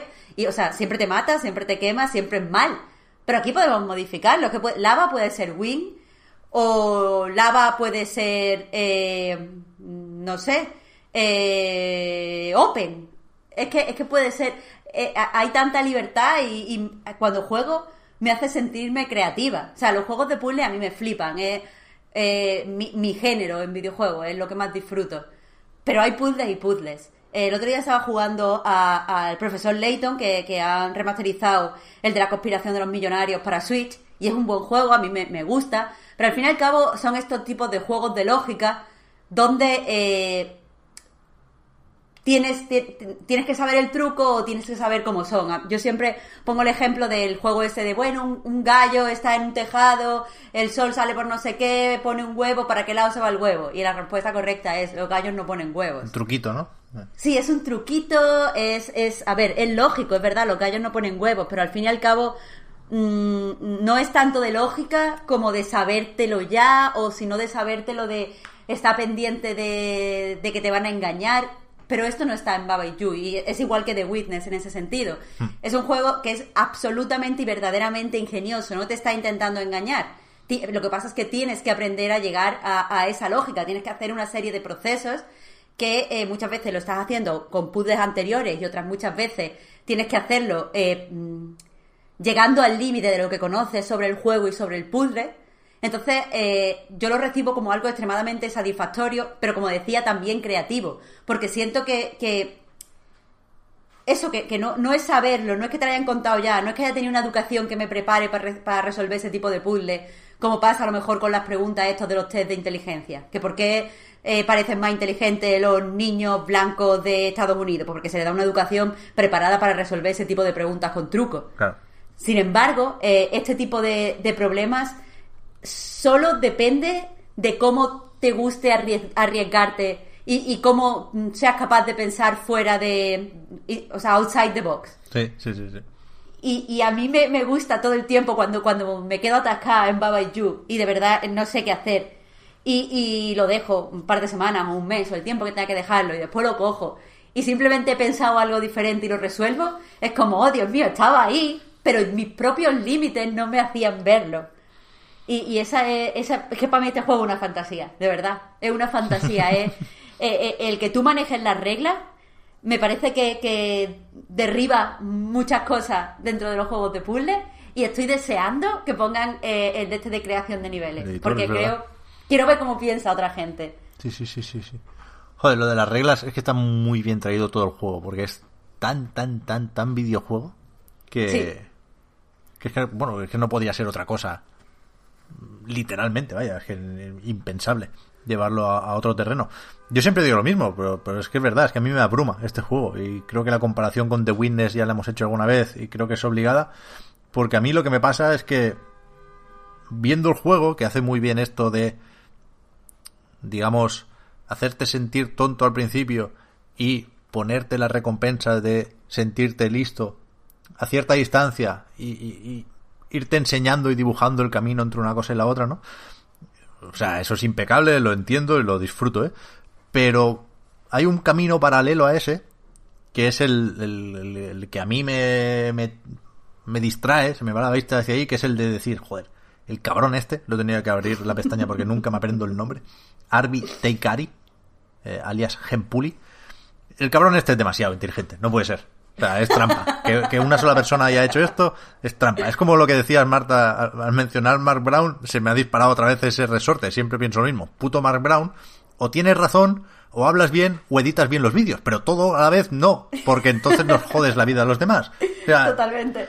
y esto es igual, o sea, es como el Jonathan Blow y como unos pocos elegidos que a mí me desmotivan porque me hacen, o sea, la gracia del juego es hacerte sentir quizás un poco más listo de lo que eres, pero yo durante casi todo el recorrido me siento más tonto de lo que realmente soy. No porque no sepa resolver el puzzle, que a veces también y me obsesiono con eso, sino porque me quedo con el mensaje paralelo de jamás en tu puta vida podrías hacer este juego. Y eso me desmotiva y hace que no sepa resolver los puzzles. Es, es una mierda, es una mierda. Yo, yo paso muy mal con estas cosas y por eso no he jugado todo lo que debería a Baba Is You, que por lo demás es tan cabrón que lo tiene en cuenta también. Y, y como The Witness, pues te ofrece una serie. Siempre tienes varios niveles disponibles, ¿no? Y si te encallas con uno, pues vas a otro y a lo mejor ese es el que te da la pista para que aprendas a resolver el, el de antes. Y es perfecto. Es que es perfecto. Decías lo del análisis de Víctor. Evidentemente hay que ponerle un 10 a este juego. O sea, te pases un puzzle o te, lo- o te los pases todos, hay que ponerle un 10 a este juego. Sí. No hay otra opción. Pero es que eso, eh, es que es un juego de puzzle que tú dices, lo de sentirte listo. Claro, la recompensa es sentirte listo, pero para mí también es sentirme un poco libre. Porque Claro, el claro, hecho claro, de poder destruir las reglas, pero incluso poder destruir las propias reglas que te pone Baba Is You, porque otro, eh, otra, otra cosa, otro escaloncito que me voló la cabeza, estoy usado todo desde el principio, ¿eh? porque no quiero a nadie arruinarle la experiencia. Es que normalmente eh, cuando te da la, la regla siempre te la pone en una sola línea. El ejemplo lo vemos en el título. Baba is you. Bueno, pues ¿y cuando descubres que las puedes poner en forma, por ejemplo, de cruceta? Claro. ¡Qué maravilla es esa! O sea, no se me había ocurrido. Cuando se me ocurrió dije, bueno, es que no hay nada que no pueda hacer. Es, es- es impresionante. Hay libertad total para hacer mis normas. Y, y esa recompensa normalmente no la sentía eh, desde hace mucho en otro juego de puzzle. Sí que la sentía en The Witness por eso de poder ir a zonas diferentes. Lo que pasa es que The Witness es un juegazo, pero me marea muchísimo. Así que le tengo menos cariño que a Baba Ya. Is You. Ya. Pero vamos, brutal. Estaba mirando aquí si está en, en- en PlayStation 4 o en Xbox y no, ¿eh? Switch y PC se ha quedado. No sé si alguien lo va a portear. Jugarlo en cualquier lado en, en Switch yo creo que es especialmente indicado porque es como un libro de pasatiempos, ¿no? El- que lo llevas ahí en, la mochila y juegas en el metro. Sí, sí, sí, sí. Imprescindible. Baba Is You, totalmente. Y con esto creo que que tachamos todos los nombres, como cada año. Sé que hay grandes ausentes, eso no significa que no nos hayan gustado, ¿eh? Lo que significa es que no tenemos tiempo para menciones, que sí solemos meter otros, otros años, pero vaya, hemos hablado de un montón de juegos a lo largo de estos meses en el podcast y hemos intentado dejar claro hasta qué punto nos han costado. Quiero decir, es, es caro colarse en un top 4 de cada uno, ¿eh? Y, y faltan muchos juegos grandes y pequeños, pero, pero nos han costado un montón de todos esos que no mencionamos hoy.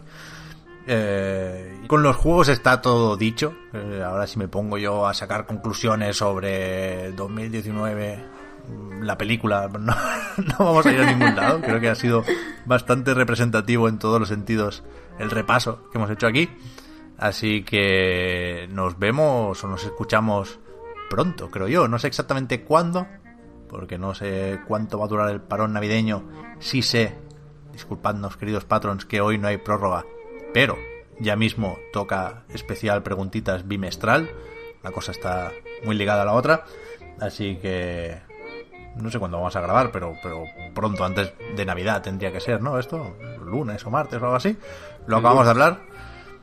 Si no sabéis qué es esto del Patreon que dice este, pues mira, no, no, no os irá mal echarle un ojo. Patreon.com barra a Night Reload, porque este podcast, igual que a nightgames.com, es un proyecto que se mantiene gracias a vuestras generosas aportaciones. Eh, acabo de decir la URL y ha alterado la despedida y ahora no, no sé funcionar, no sé seguir. Pero gracias a todos por el apoyo. Eso también forma parte de, del repaso de 2019, por supuestísimo. Y gracias también a Víctor y a Marta. Gracias a ti, A ti, Pep. Pep. Hasta la próxima. Chao, chao. Hasta luego. Chao.